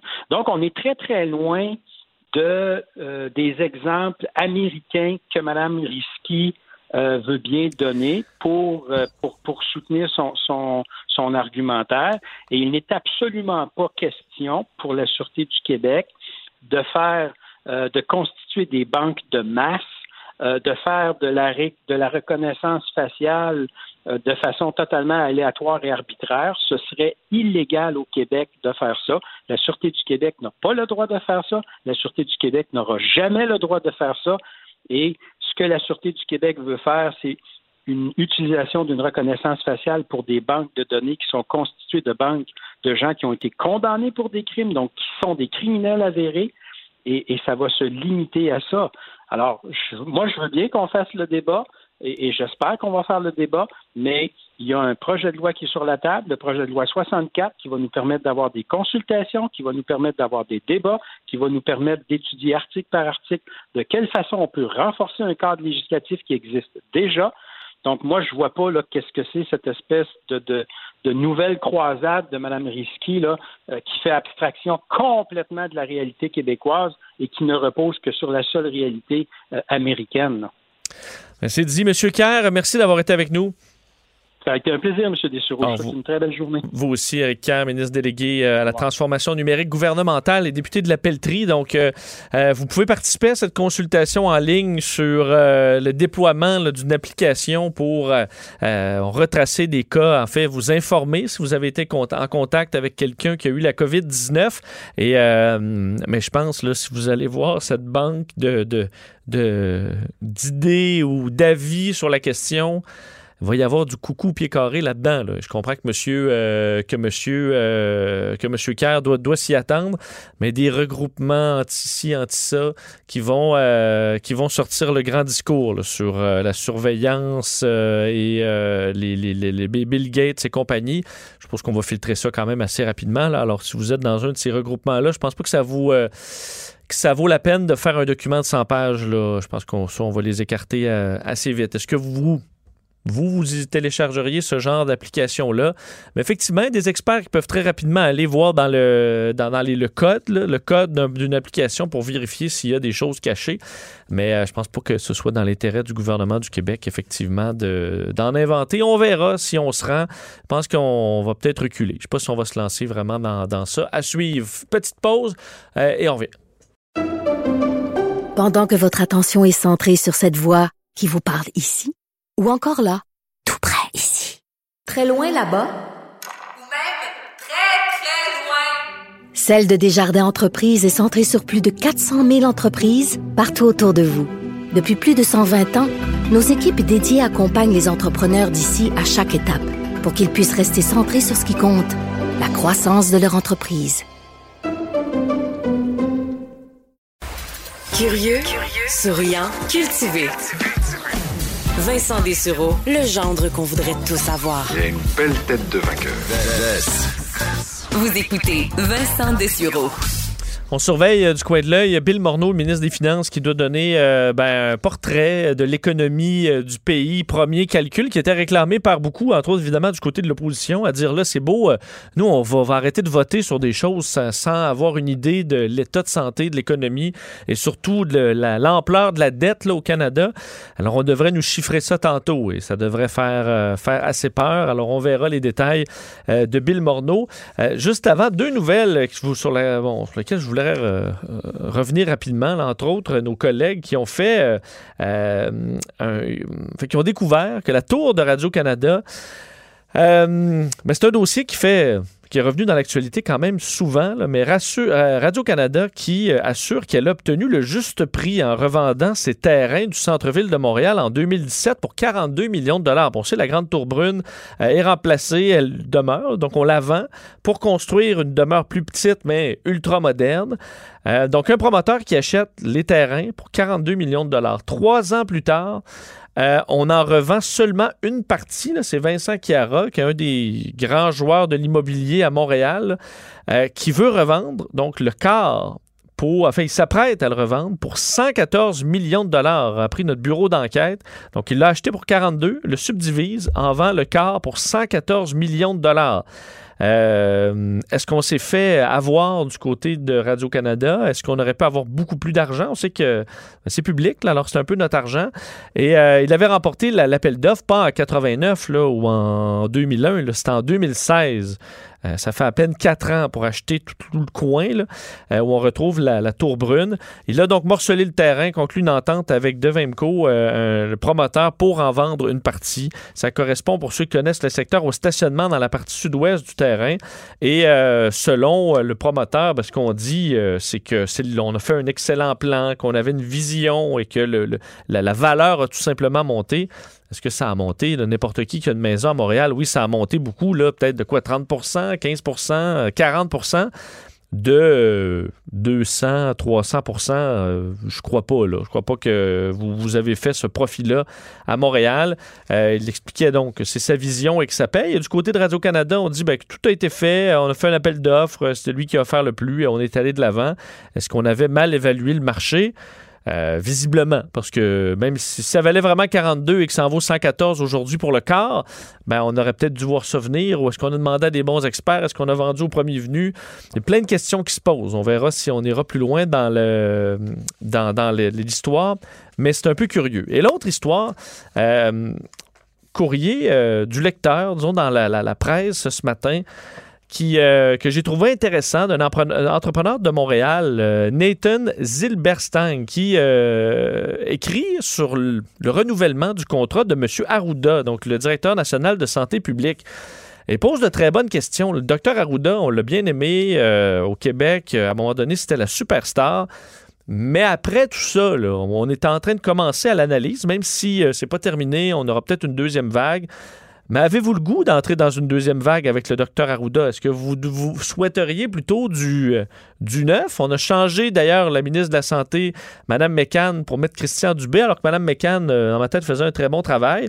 Est-ce que le docteur Arruda, on aurait pu penser le changer, mettre quelqu'un d'autre, ayant vu certaines performances? C'est ce que le lecteur pose comme question, parce qu'il dit là, on le renouvelle pour trois ans. Et d'ailleurs, son titre étant Vous reprendrez bien pour trois ans de tartelette. Ce que je demande, est-ce que la gestion d'Arruda était si exemplaire, était, est elle-même acceptable? Euh, on dit, entre autres, la Chine confiné la province du pays le 23 janvier. L'Italie confine Milan le 21 février. Euh, et pendant ce temps-là, ben, alors que ça, gagnait l'Europe et qu'on était en train de contaminer l'Europe, ben, le Québec se relâchait tranquillement du 29 février au 6 mars.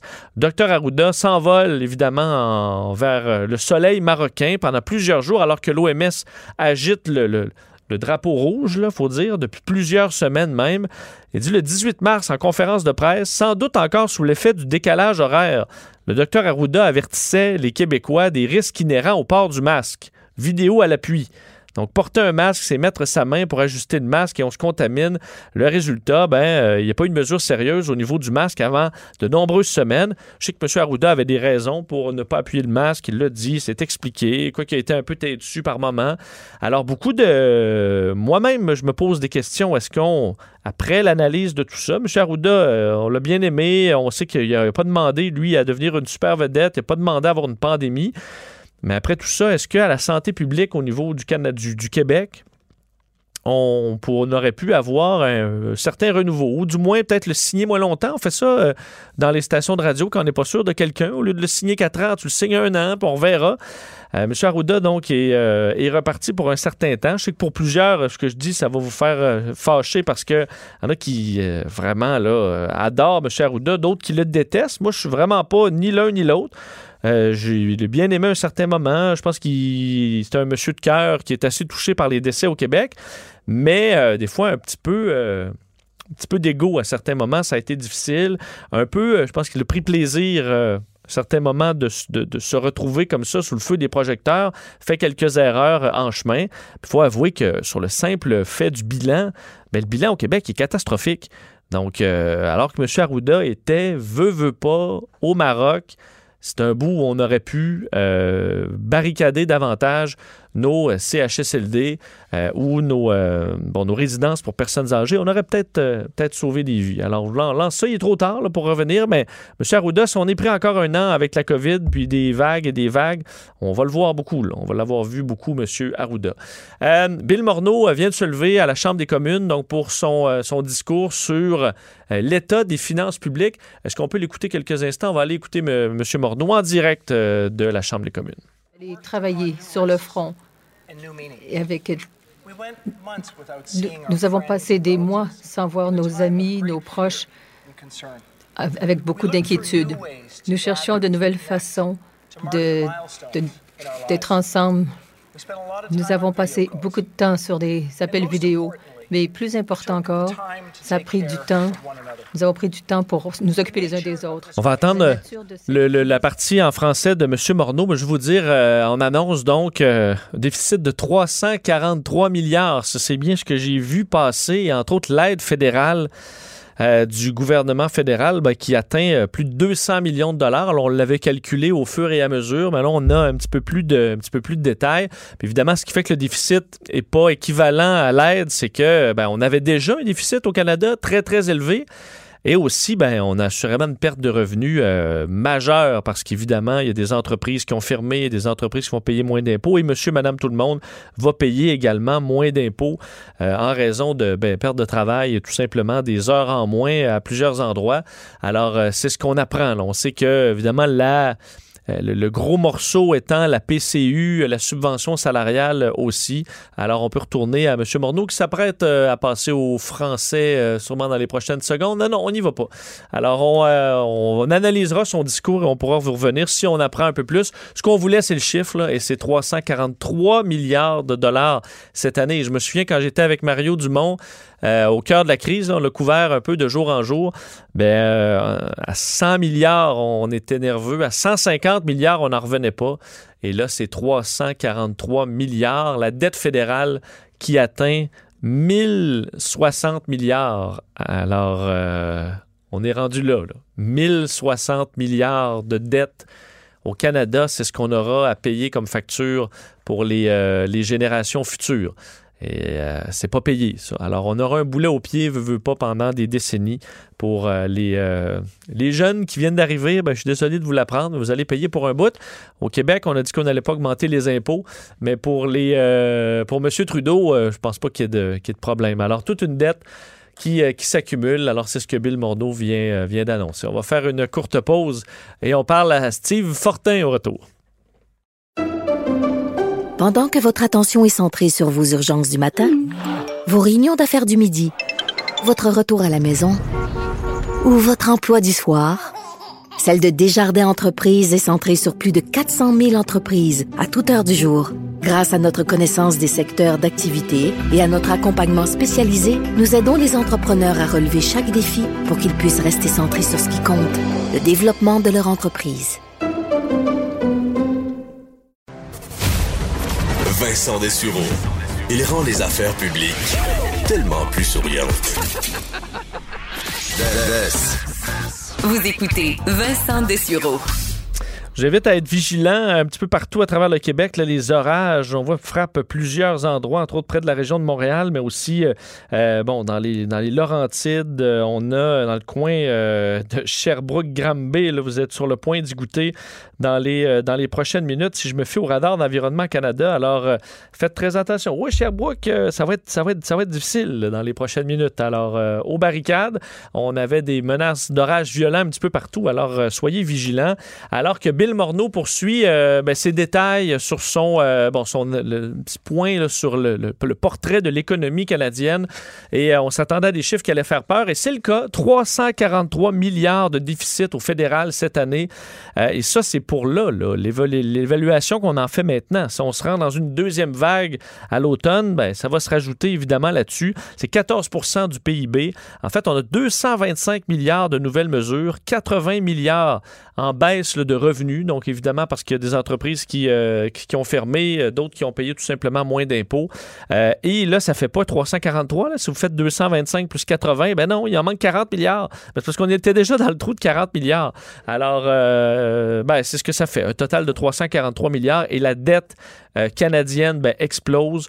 On atteint, évidemment, c'est du jamais vu, 1060 milliards. Alors, la dette canadienne qui a maintenant quatre chiffres Évidemment, à part les milliards, le nombre de chiffres, on le perd un peu. Mais euh, la dette canadienne en milliards a maintenant quatre chiffres. Alors, 1060 milliards de dollars. Euh, c'est le portrait euh, un peu malheureux qu'on nous dévoile aujourd'hui. Mais bon, faut ce qu'il faut. Hein. On a quand même traversé une, une crise qui n'est pas terminée. On va aller parler à notre cher blogueur au Journal de Montréal, Journal de Québec, Steve Fortin. Salut, Steve. Steve? Est-ce que Steve est là? On a l'impression qu'on entend euh, son, euh, sa, cuisine.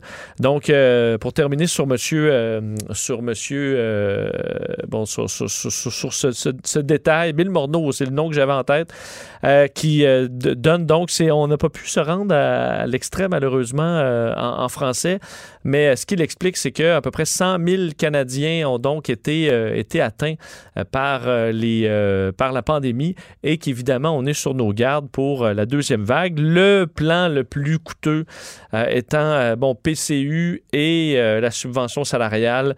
Euh, et c'est des programmes qui vont du, ont été extensionnés. Évidemment, c'est pour ça que le coût qui était évalué au départ, on s'en souvient, autour de 150 milliards de dollars, mais continue, continue d'exploser comme ça. Et parlant de finances, parce qu'il y a une petite nouvelle qui m'a fait, m'a fait beaucoup rire du côté de nos collègues de, de, de Radio-Canada. Une, euh, une dame, une jeune dame qui visiblement est un peu plus wise que les banques, pardonnez-moi l'expression euh, wise, mais qui a euh, fait une espèce de passe-passe qui, normalement, euh, on aurait cru se serait trouvé à devoir rembourser.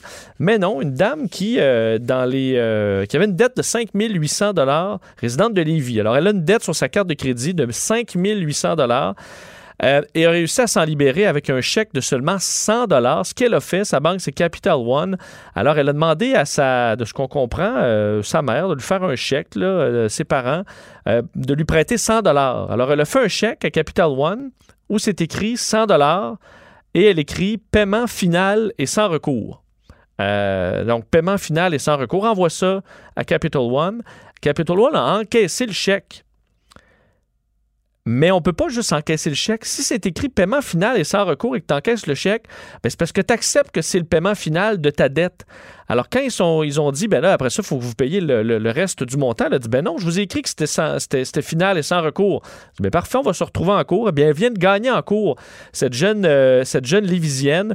Euh, la Cour explique que euh, ben, une banque devrait connaître les bonnes pratiques et être justement vigilante et que si on encaisse le chèque, ben, on accepte les détails qui viennent dessus. Et dans ce cas-là, c'est un paiement final et sans recours, ben, on accepte ça.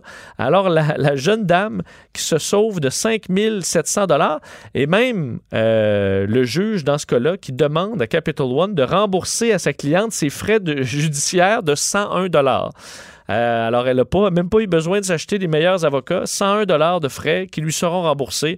Alors là, je suppose, écrivez pas ça sur tous vos chèques pour rembourser vos dettes. Je pense que les banques sont en général assez, euh, euh, disons qu'assez prudentes sur ce genre de passe-passe, mais du moins, elle est passée entre les mailles du filet. Alors, euh, ça fait quand même sourire. Certains qui pourront la traiter de bougonne, là, mais ça a fonctionné. Euh, on a remis, refait contact avec Steve Fortin. Salut, Steve. Hey, salut, comment ça va? Ça va bien. Je voulais te poser quand même la question parce que Bill Morneau fait l'état de, de le portrait de l'économie canadienne. 340 milliards, 1060 milliards de dettes euh, au Canada.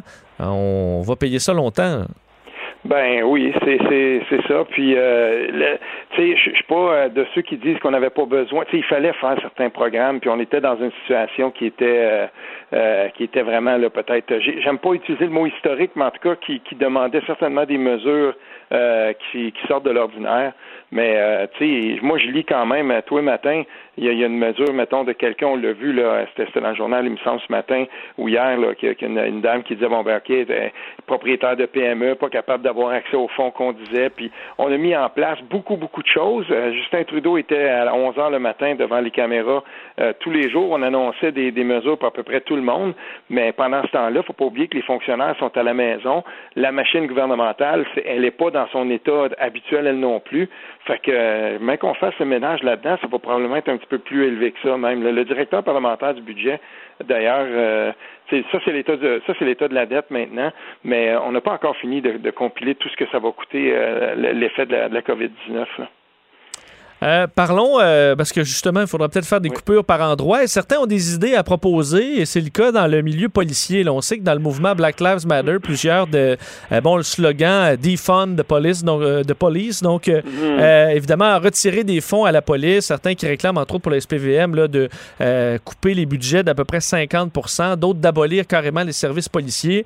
Tu penses quoi de cette, de, de cette demande des, des manifestants ou des protestataires? Ben, en fait, euh, moi, je dirais des militants.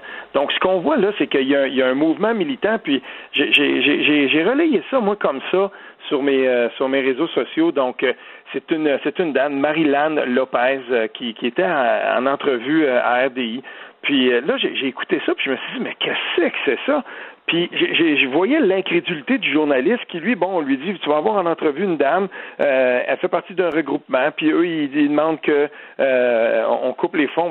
Quand on pousse la chose un petit peu plus loin, on voit que euh, le regroupement, puis ces, ces gens-là, ce qui, tous ces militants-là, ce qu'ils visent, en fait, c'est carrément l'abolition de la police, puis son remplacement par euh, une espèce de, de, de, je sais pas, brigade communautaire, désarmée, tout ça. Puis là, tu commences à lire ça, puis là, on voit encore une fois la marque des militants d'extrême gauche euh, qui, qui ju- justement importent des, des, des, si on veut, là, des, des, des revendications qui viennent des États-Unis, puis tentent de les plaquer sur une réalité, par exemple, au Québec, qui euh, n'existe tout simplement pas. Puis moi, je commence à être un peu tanné de ça, parce que je me suis demandé, mais qu'est-ce que la télévision d'État fait euh, à donner une, voix, une tribune pendant cinq minutes à ADI à une personne qui, manifestement, là, euh, on, est, pour moi, là, c'est, l'équivalent de si on invitait un complotiste de quelque sorte puis qui nous déblatérait pendant cinq minutes ses théories farfelues. Ça, je comprends pas qu'on fasse ça. Puis je ne sais pas si en quoi ça aide en fait que de balancer ça dans l'esprit ou dans, dans, dans, dans le public.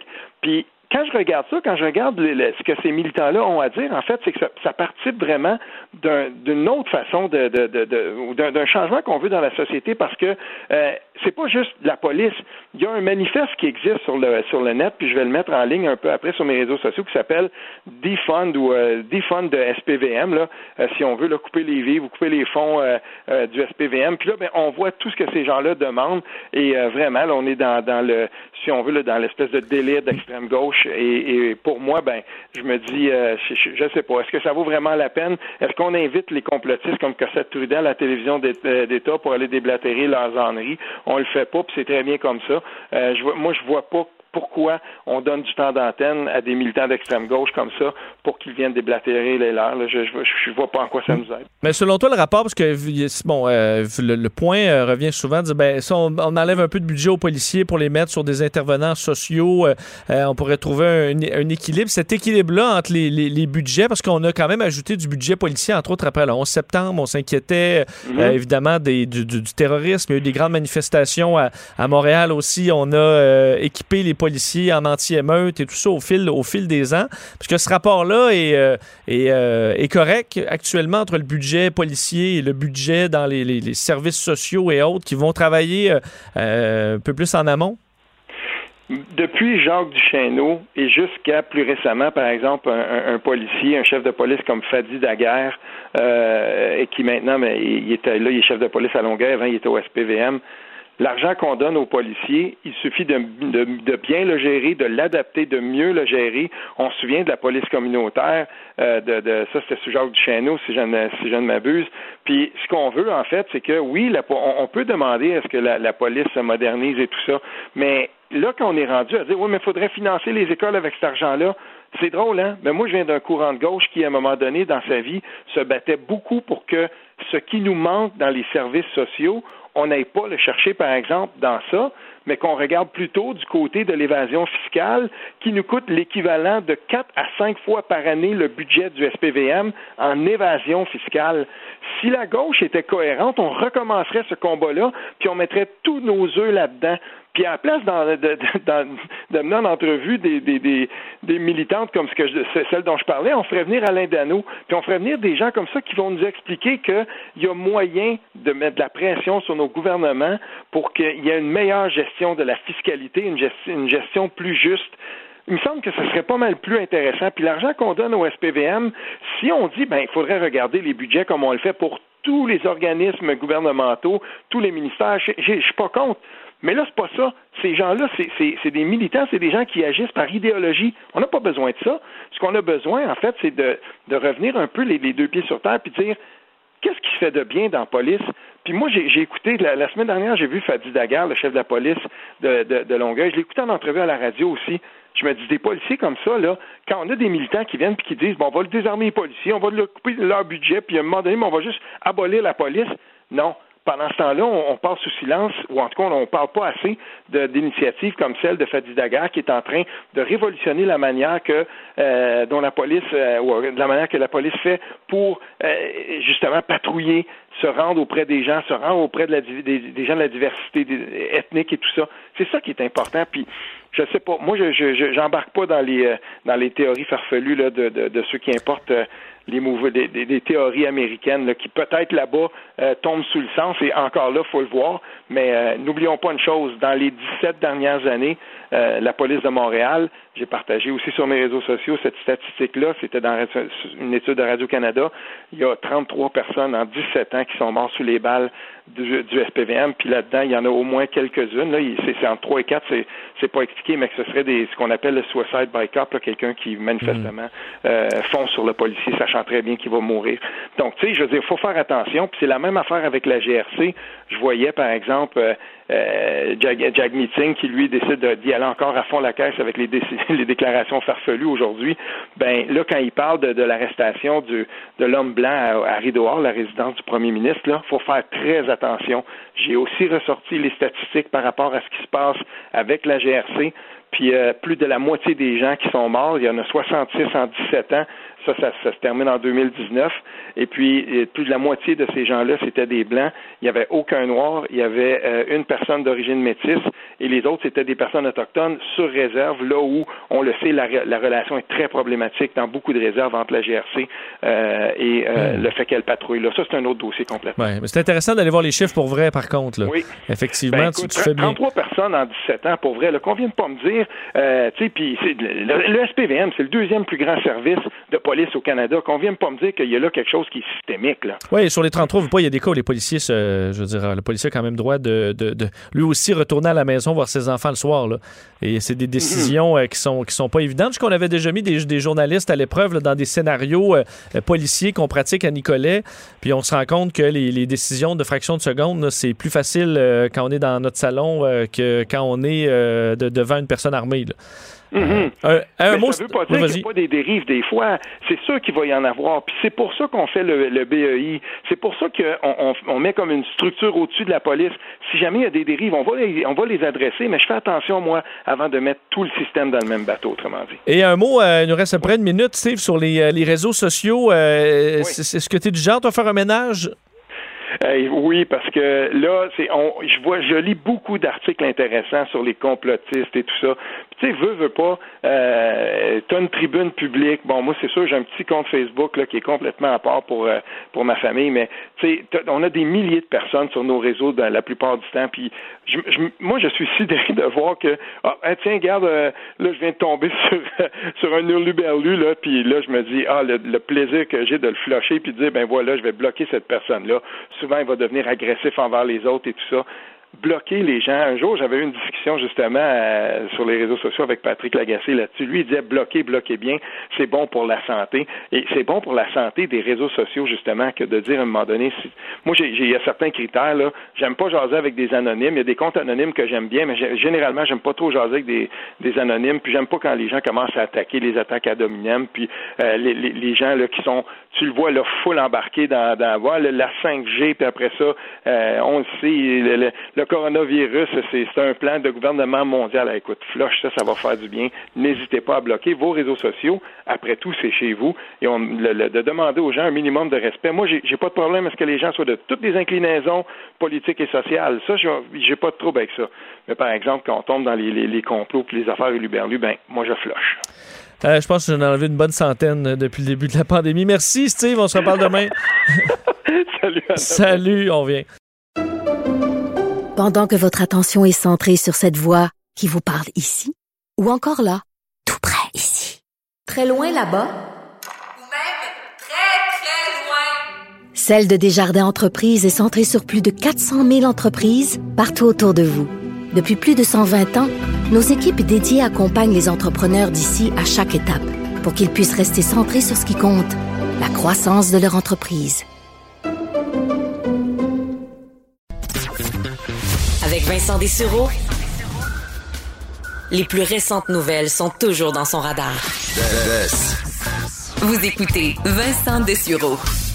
On parlait des policiers avec Steve euh, Fortin euh, et euh, ben, il y a une nouvelle importante aujourd'hui qui touche le monde policier, justement du SPVM, qui décide donc d'amener ce qu'on appelle des fiches d'interpellation informatisées qui seront à remplir donc pour contextualiser le motif d'une intervention, expliquer pourquoi les policiers interviennent, interpellent quelqu'un, mais ils devront le justifier donc dans une fiche pour expliquer un peu les, les raisons et certains détails, ce qui amèneront, ben, on l'espère, un certain contrôle et une lutte aux biais systémiques qui ont été, entre autres, notés, on sait, dans un rapport qui était assez dur envers le service de police de Montréal, qui suggérait la présence dans son sein, donc, de biais, particulièrement au niveau des, des minorités qui étaient plus susceptibles de se faire interpeller justement aléatoirement. Les Blancs québécois, les fois, vous êtes fait juste interpeller par des policiers pour des vérifications. Pour la plupart, c'est jamais même arrivé pour plusieurs personnes euh, dans, de minorités culturelles, ben, c'est un petit peu euh, une autre histoire. Pour en parler et voir si effectivement ça devrait faire une différence, il est euh, ex-agent de la GRC et conseiller en matière de profilage racial et de sécurité publique au Centre de recherche Action sur les relations raciales. Alain Babineau. Monsieur Babineau, bonjour. Bonjour, monsieur, comment ça va? Ça va très bien. Est-ce que le SPVM fait euh, un, geste important euh, aujourd'hui pour lutter contre ces, ce biais systémique avec des, des, fiches du genre? Ben, un geste important. Écoutez, euh, c'est assez désappointant ce matin, la politique qui ont sorti. Puis ça, ben, je pense que c'est dû au manque de, de, de consultation en amont qui aurait dû prendre place euh, avant d'arriver à l'élaboration de, cette euh, dite politique.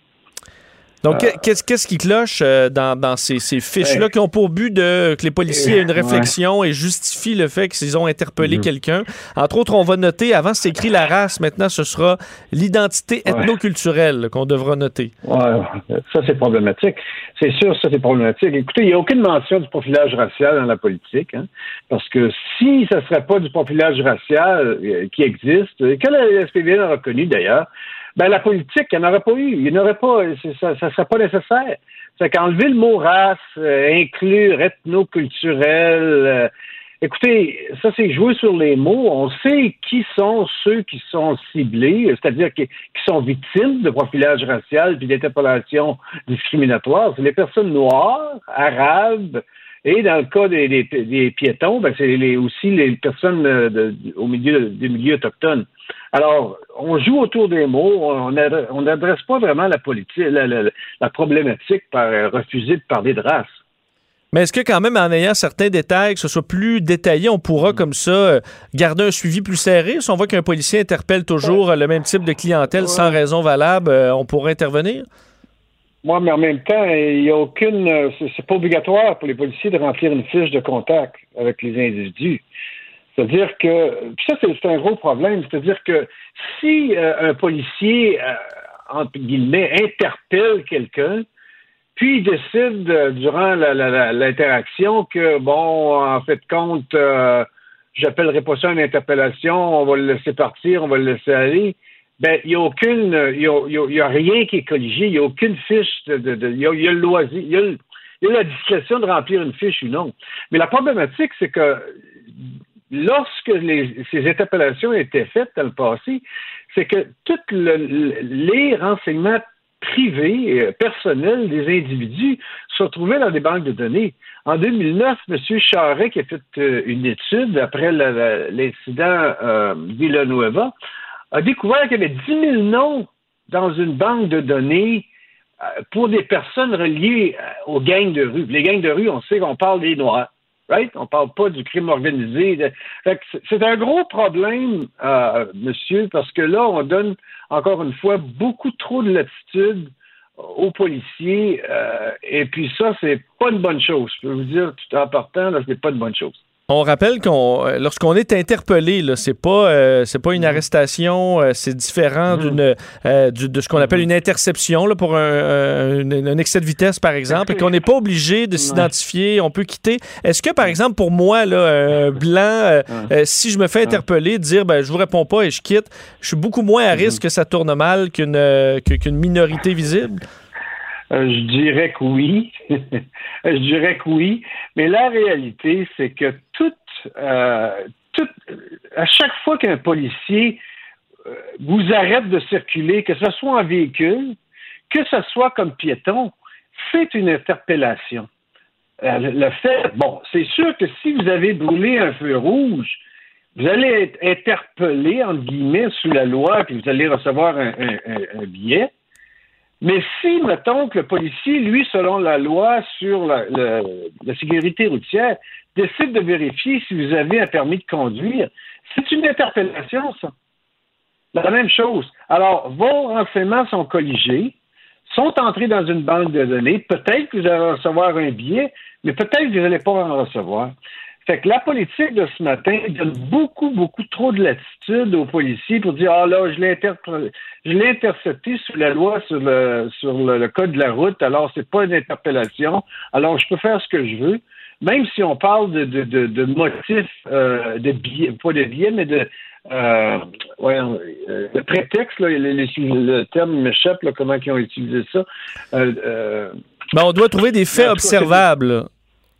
On dit des faits. Il, parle aussi dans la politique de, de, de de, choses en biais. Là. Euh, voyons, je me souviens de. Mais, utiliser un prétexte pour en arriver à, à, sa fin, si on veut. On utilise, mettons, euh, une loi municipale ou une loi euh, provinciale pour enquêter plus approfondi parce qu'on pense que cette personne-là soit reliée à la criminalité. Puis ça se trouve que c'est toujours les Noirs et les personnes racisées qui, qui, qui, qui en écopent. Fait que ça donne, selon moi, ça donne beaucoup trop de latitude aux policiers ici. C'était très intéressant d'avoir votre analyse, euh, M. Babineau. Merci. Merci beaucoup pour au revoir. Au revoir, Alain Babineau, ex-agent de la GRC, conseiller en matière de profilage racial et de sécurité euh, publique. On euh, s'arrête quelques instants. On parle musique au retour.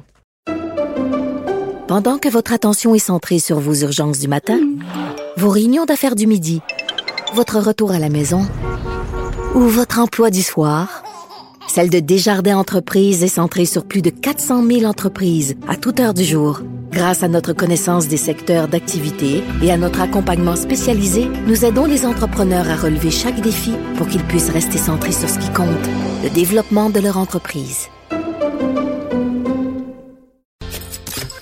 Vincent Dessureau, passionné d'actualité et d'aviation. Bon, il pilote pas seulement un avion, il pilote aussi une émission. Vincent Dessureau, Cube Radio. On parlait musique avec euh, Stéphane Plante euh, de Cube Musique. Salut Stéphane. Salut Vincent. Et tu t'attaques à quelque chose d'intéressant euh, dans le monde de la musique aujourd'hui, les fameux bassistes. Ben oui, parce que le, Rolling Stone a sorti la liste des 50 meilleurs bassistes de la planète et j'ai toujours trouvé que c'était des êtres un peu incompris. Les gens les connaissent pas, ils connaissent pas leur rôle. C'est vrai parce qu'on a l'impression qu'on les entend moins. Évidemment, on les entend moins et on a l'impression que c'est eux qui ramènent jamais de filles après le show. non, mais c'est tout ça, c'est les stéréotypes qui sont peut-être pas complètement faux aussi des, des bassistes. À toi de nous dire. Souvent, la... oh ben, j'irai peut-être pas jusque-là aujourd'hui, mais euh, sont souvent effectivement la cible un peu des blagues parce que un solo de drum, ça en jette dans un spectacle. Il y a un solo de guitare assez flamboyant, le chanteur qui fait des vocalises. Mais la basse, c'est plutôt rare d'avoir un solo de basse. C'est surtout là pour maintenir l'équilibre de la chanson. Mais c'est peut-être pourquoi on a voulu justement rendre hommage à ces grands inconnus. Euh, ben, il y en a des plus connus quand même, mais il y a des noms du jazz, du funk peut-être qu'on a déjà entendu, mais qu'on ne sait pas exactement. Ben, il y en a probablement de grands bands très connus aussi dont j'ignore le nom complètement. Du, là. du bassiste, des fois, ben, ou, même le nom du, Le bassiste de Coldplay, là, je peux pas te, le nommer s'il y en a un. Mais dans, dans, la liste des 50, je ne vais pas nommer tous les noms, mais quand même euh, quelques-uns qui, qui m'ont marqué. Ben, il y a Duff McKagan de Guns N' Roses qui, lui, avant de euh, se, joindre à Guns N' Roses, n'avait jamais touché une basse de sa vie. Mais ça prenait quelqu'un pour le faire, donc il a délaissé la guitare et euh, est au 49e rang quand même. 48e, euh, c'est Kim Deal, c'est l'ex-bassiste des Pixies et qui, a fondé The Breeders. C'est peut-être simple à jouer. Ce qu'elle fait, c'est assez proche du punk, mais ça a quand même une certaine groove. Et on va écouter Cannonball des Breeders pour s'en convaincre.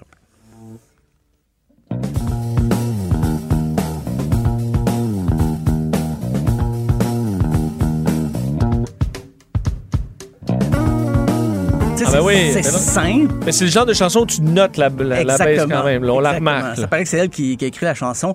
Euh, sinon, 42e rang, Tony Levin, qui euh, il a un rapport spécial avec le Québec parce que il a accompagné Kevin Parent, mais lui, il a joué dans King Crimson, il a joué avec John Lennon, en studio avec Pink Floyd, Tom Waits, David Bowie, Cher, c'est peut-être pas avec Cher. c'est pas c'est avec Cher qui se vend dans les parties avec ses amis musiciens, mais bon, quand même. Mais Kevin Parent, pour son album euh, en anglais, il avait demandé comme ça, comme une bouteille à la mer, on sait jamais, pourquoi pas. Euh, il s'attendait plus à un- une réponse négative. Mais non, Tony Levin a embarqué dans le projet, donc euh, ils font encore des shows ensemble. Mais c'est un grand nom. Là. Il a joué avec Paul Simon aussi, un paquet de monde. C'est un bassiste de session, mais qui a joué avec tout le monde. Euh, 39e rang, Kim Gordon, bassiste de Sonic Youth, euh, qui fait encore des albums en solo. Très investi également dans la place des femmes dans l'industrie de la musique. Euh, 36e, ben, c'est Les Claypool de Primus. Je suis surpris qu'il soit pas plus haut que 36e. Bassiste reconnu pour son slap bass. On va écouter d'ailleurs un bon exemple de ça. Jerry was a race car driver.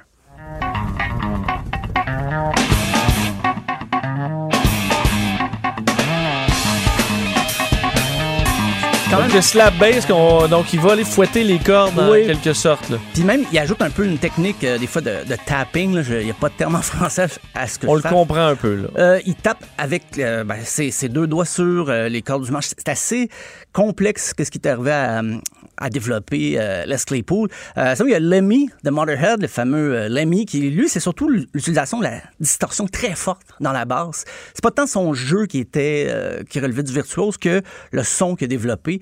Il y a aussi Sting, 32e rang, qu'on a un peu oublié Sting? parce que c'est le bassiste de The Police à la base. C'était un bassiste, mais sa voix le fait remarquer beaucoup.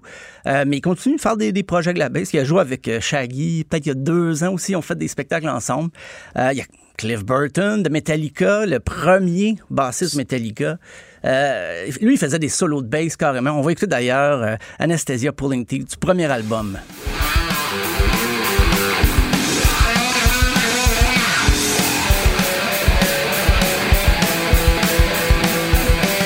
Et ça, c'est de la basse, c'est pas de la Ok, guitare. ouais, c'est ça, là, Metal je- dans le fond.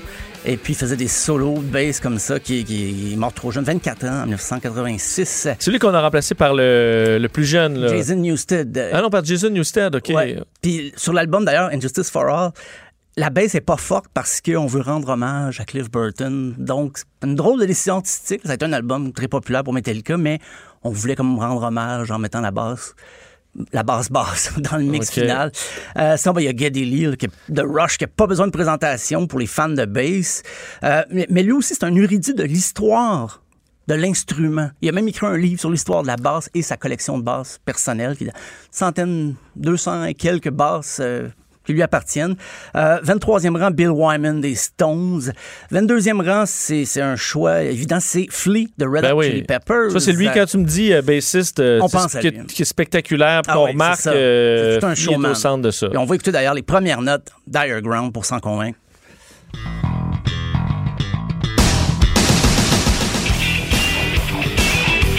Et spectaculaire sur scène. Lui, c'est pas euh, le Non. celui qui est caché dans le fond puis qui a l'air gêné. Là. Pas du tout, pas du tout. Euh, sinon, ben, dans le jazz, il y avait Stanley Clark, 13e rang, euh, Paul McCartney, 9e rang.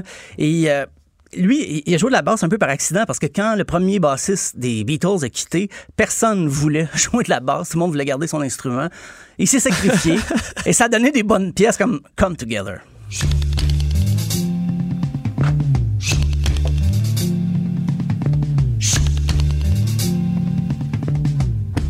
J'avoue que ça a dû être la tragédie de plusieurs bandes où tu dis qui, qui, va est jouer? prêt à jouer de la bass quand t'as trop de guitaristes. là? Ben voilà, ben rapidement, sinon le top 3, bien John and Whistle, des Who, euh, Charles Mingus, qui lui c'est un contrebassiste, là, ils ont triché un peu, mais c'est quand même difficile de jouer la contrebasse. On va lui laisser sa deuxième place. Et le premier, c'est James Jamerson. Quand je dis quelqu'un qu'on connaît pas, mais qu'on a entendu partout, les chansons de Motown les plus connues, c'est lui qui joue de la basse. Et on va en écouter une d'ailleurs, des Temptations, My Girl, et c'est la, la postérité de James Jamerson.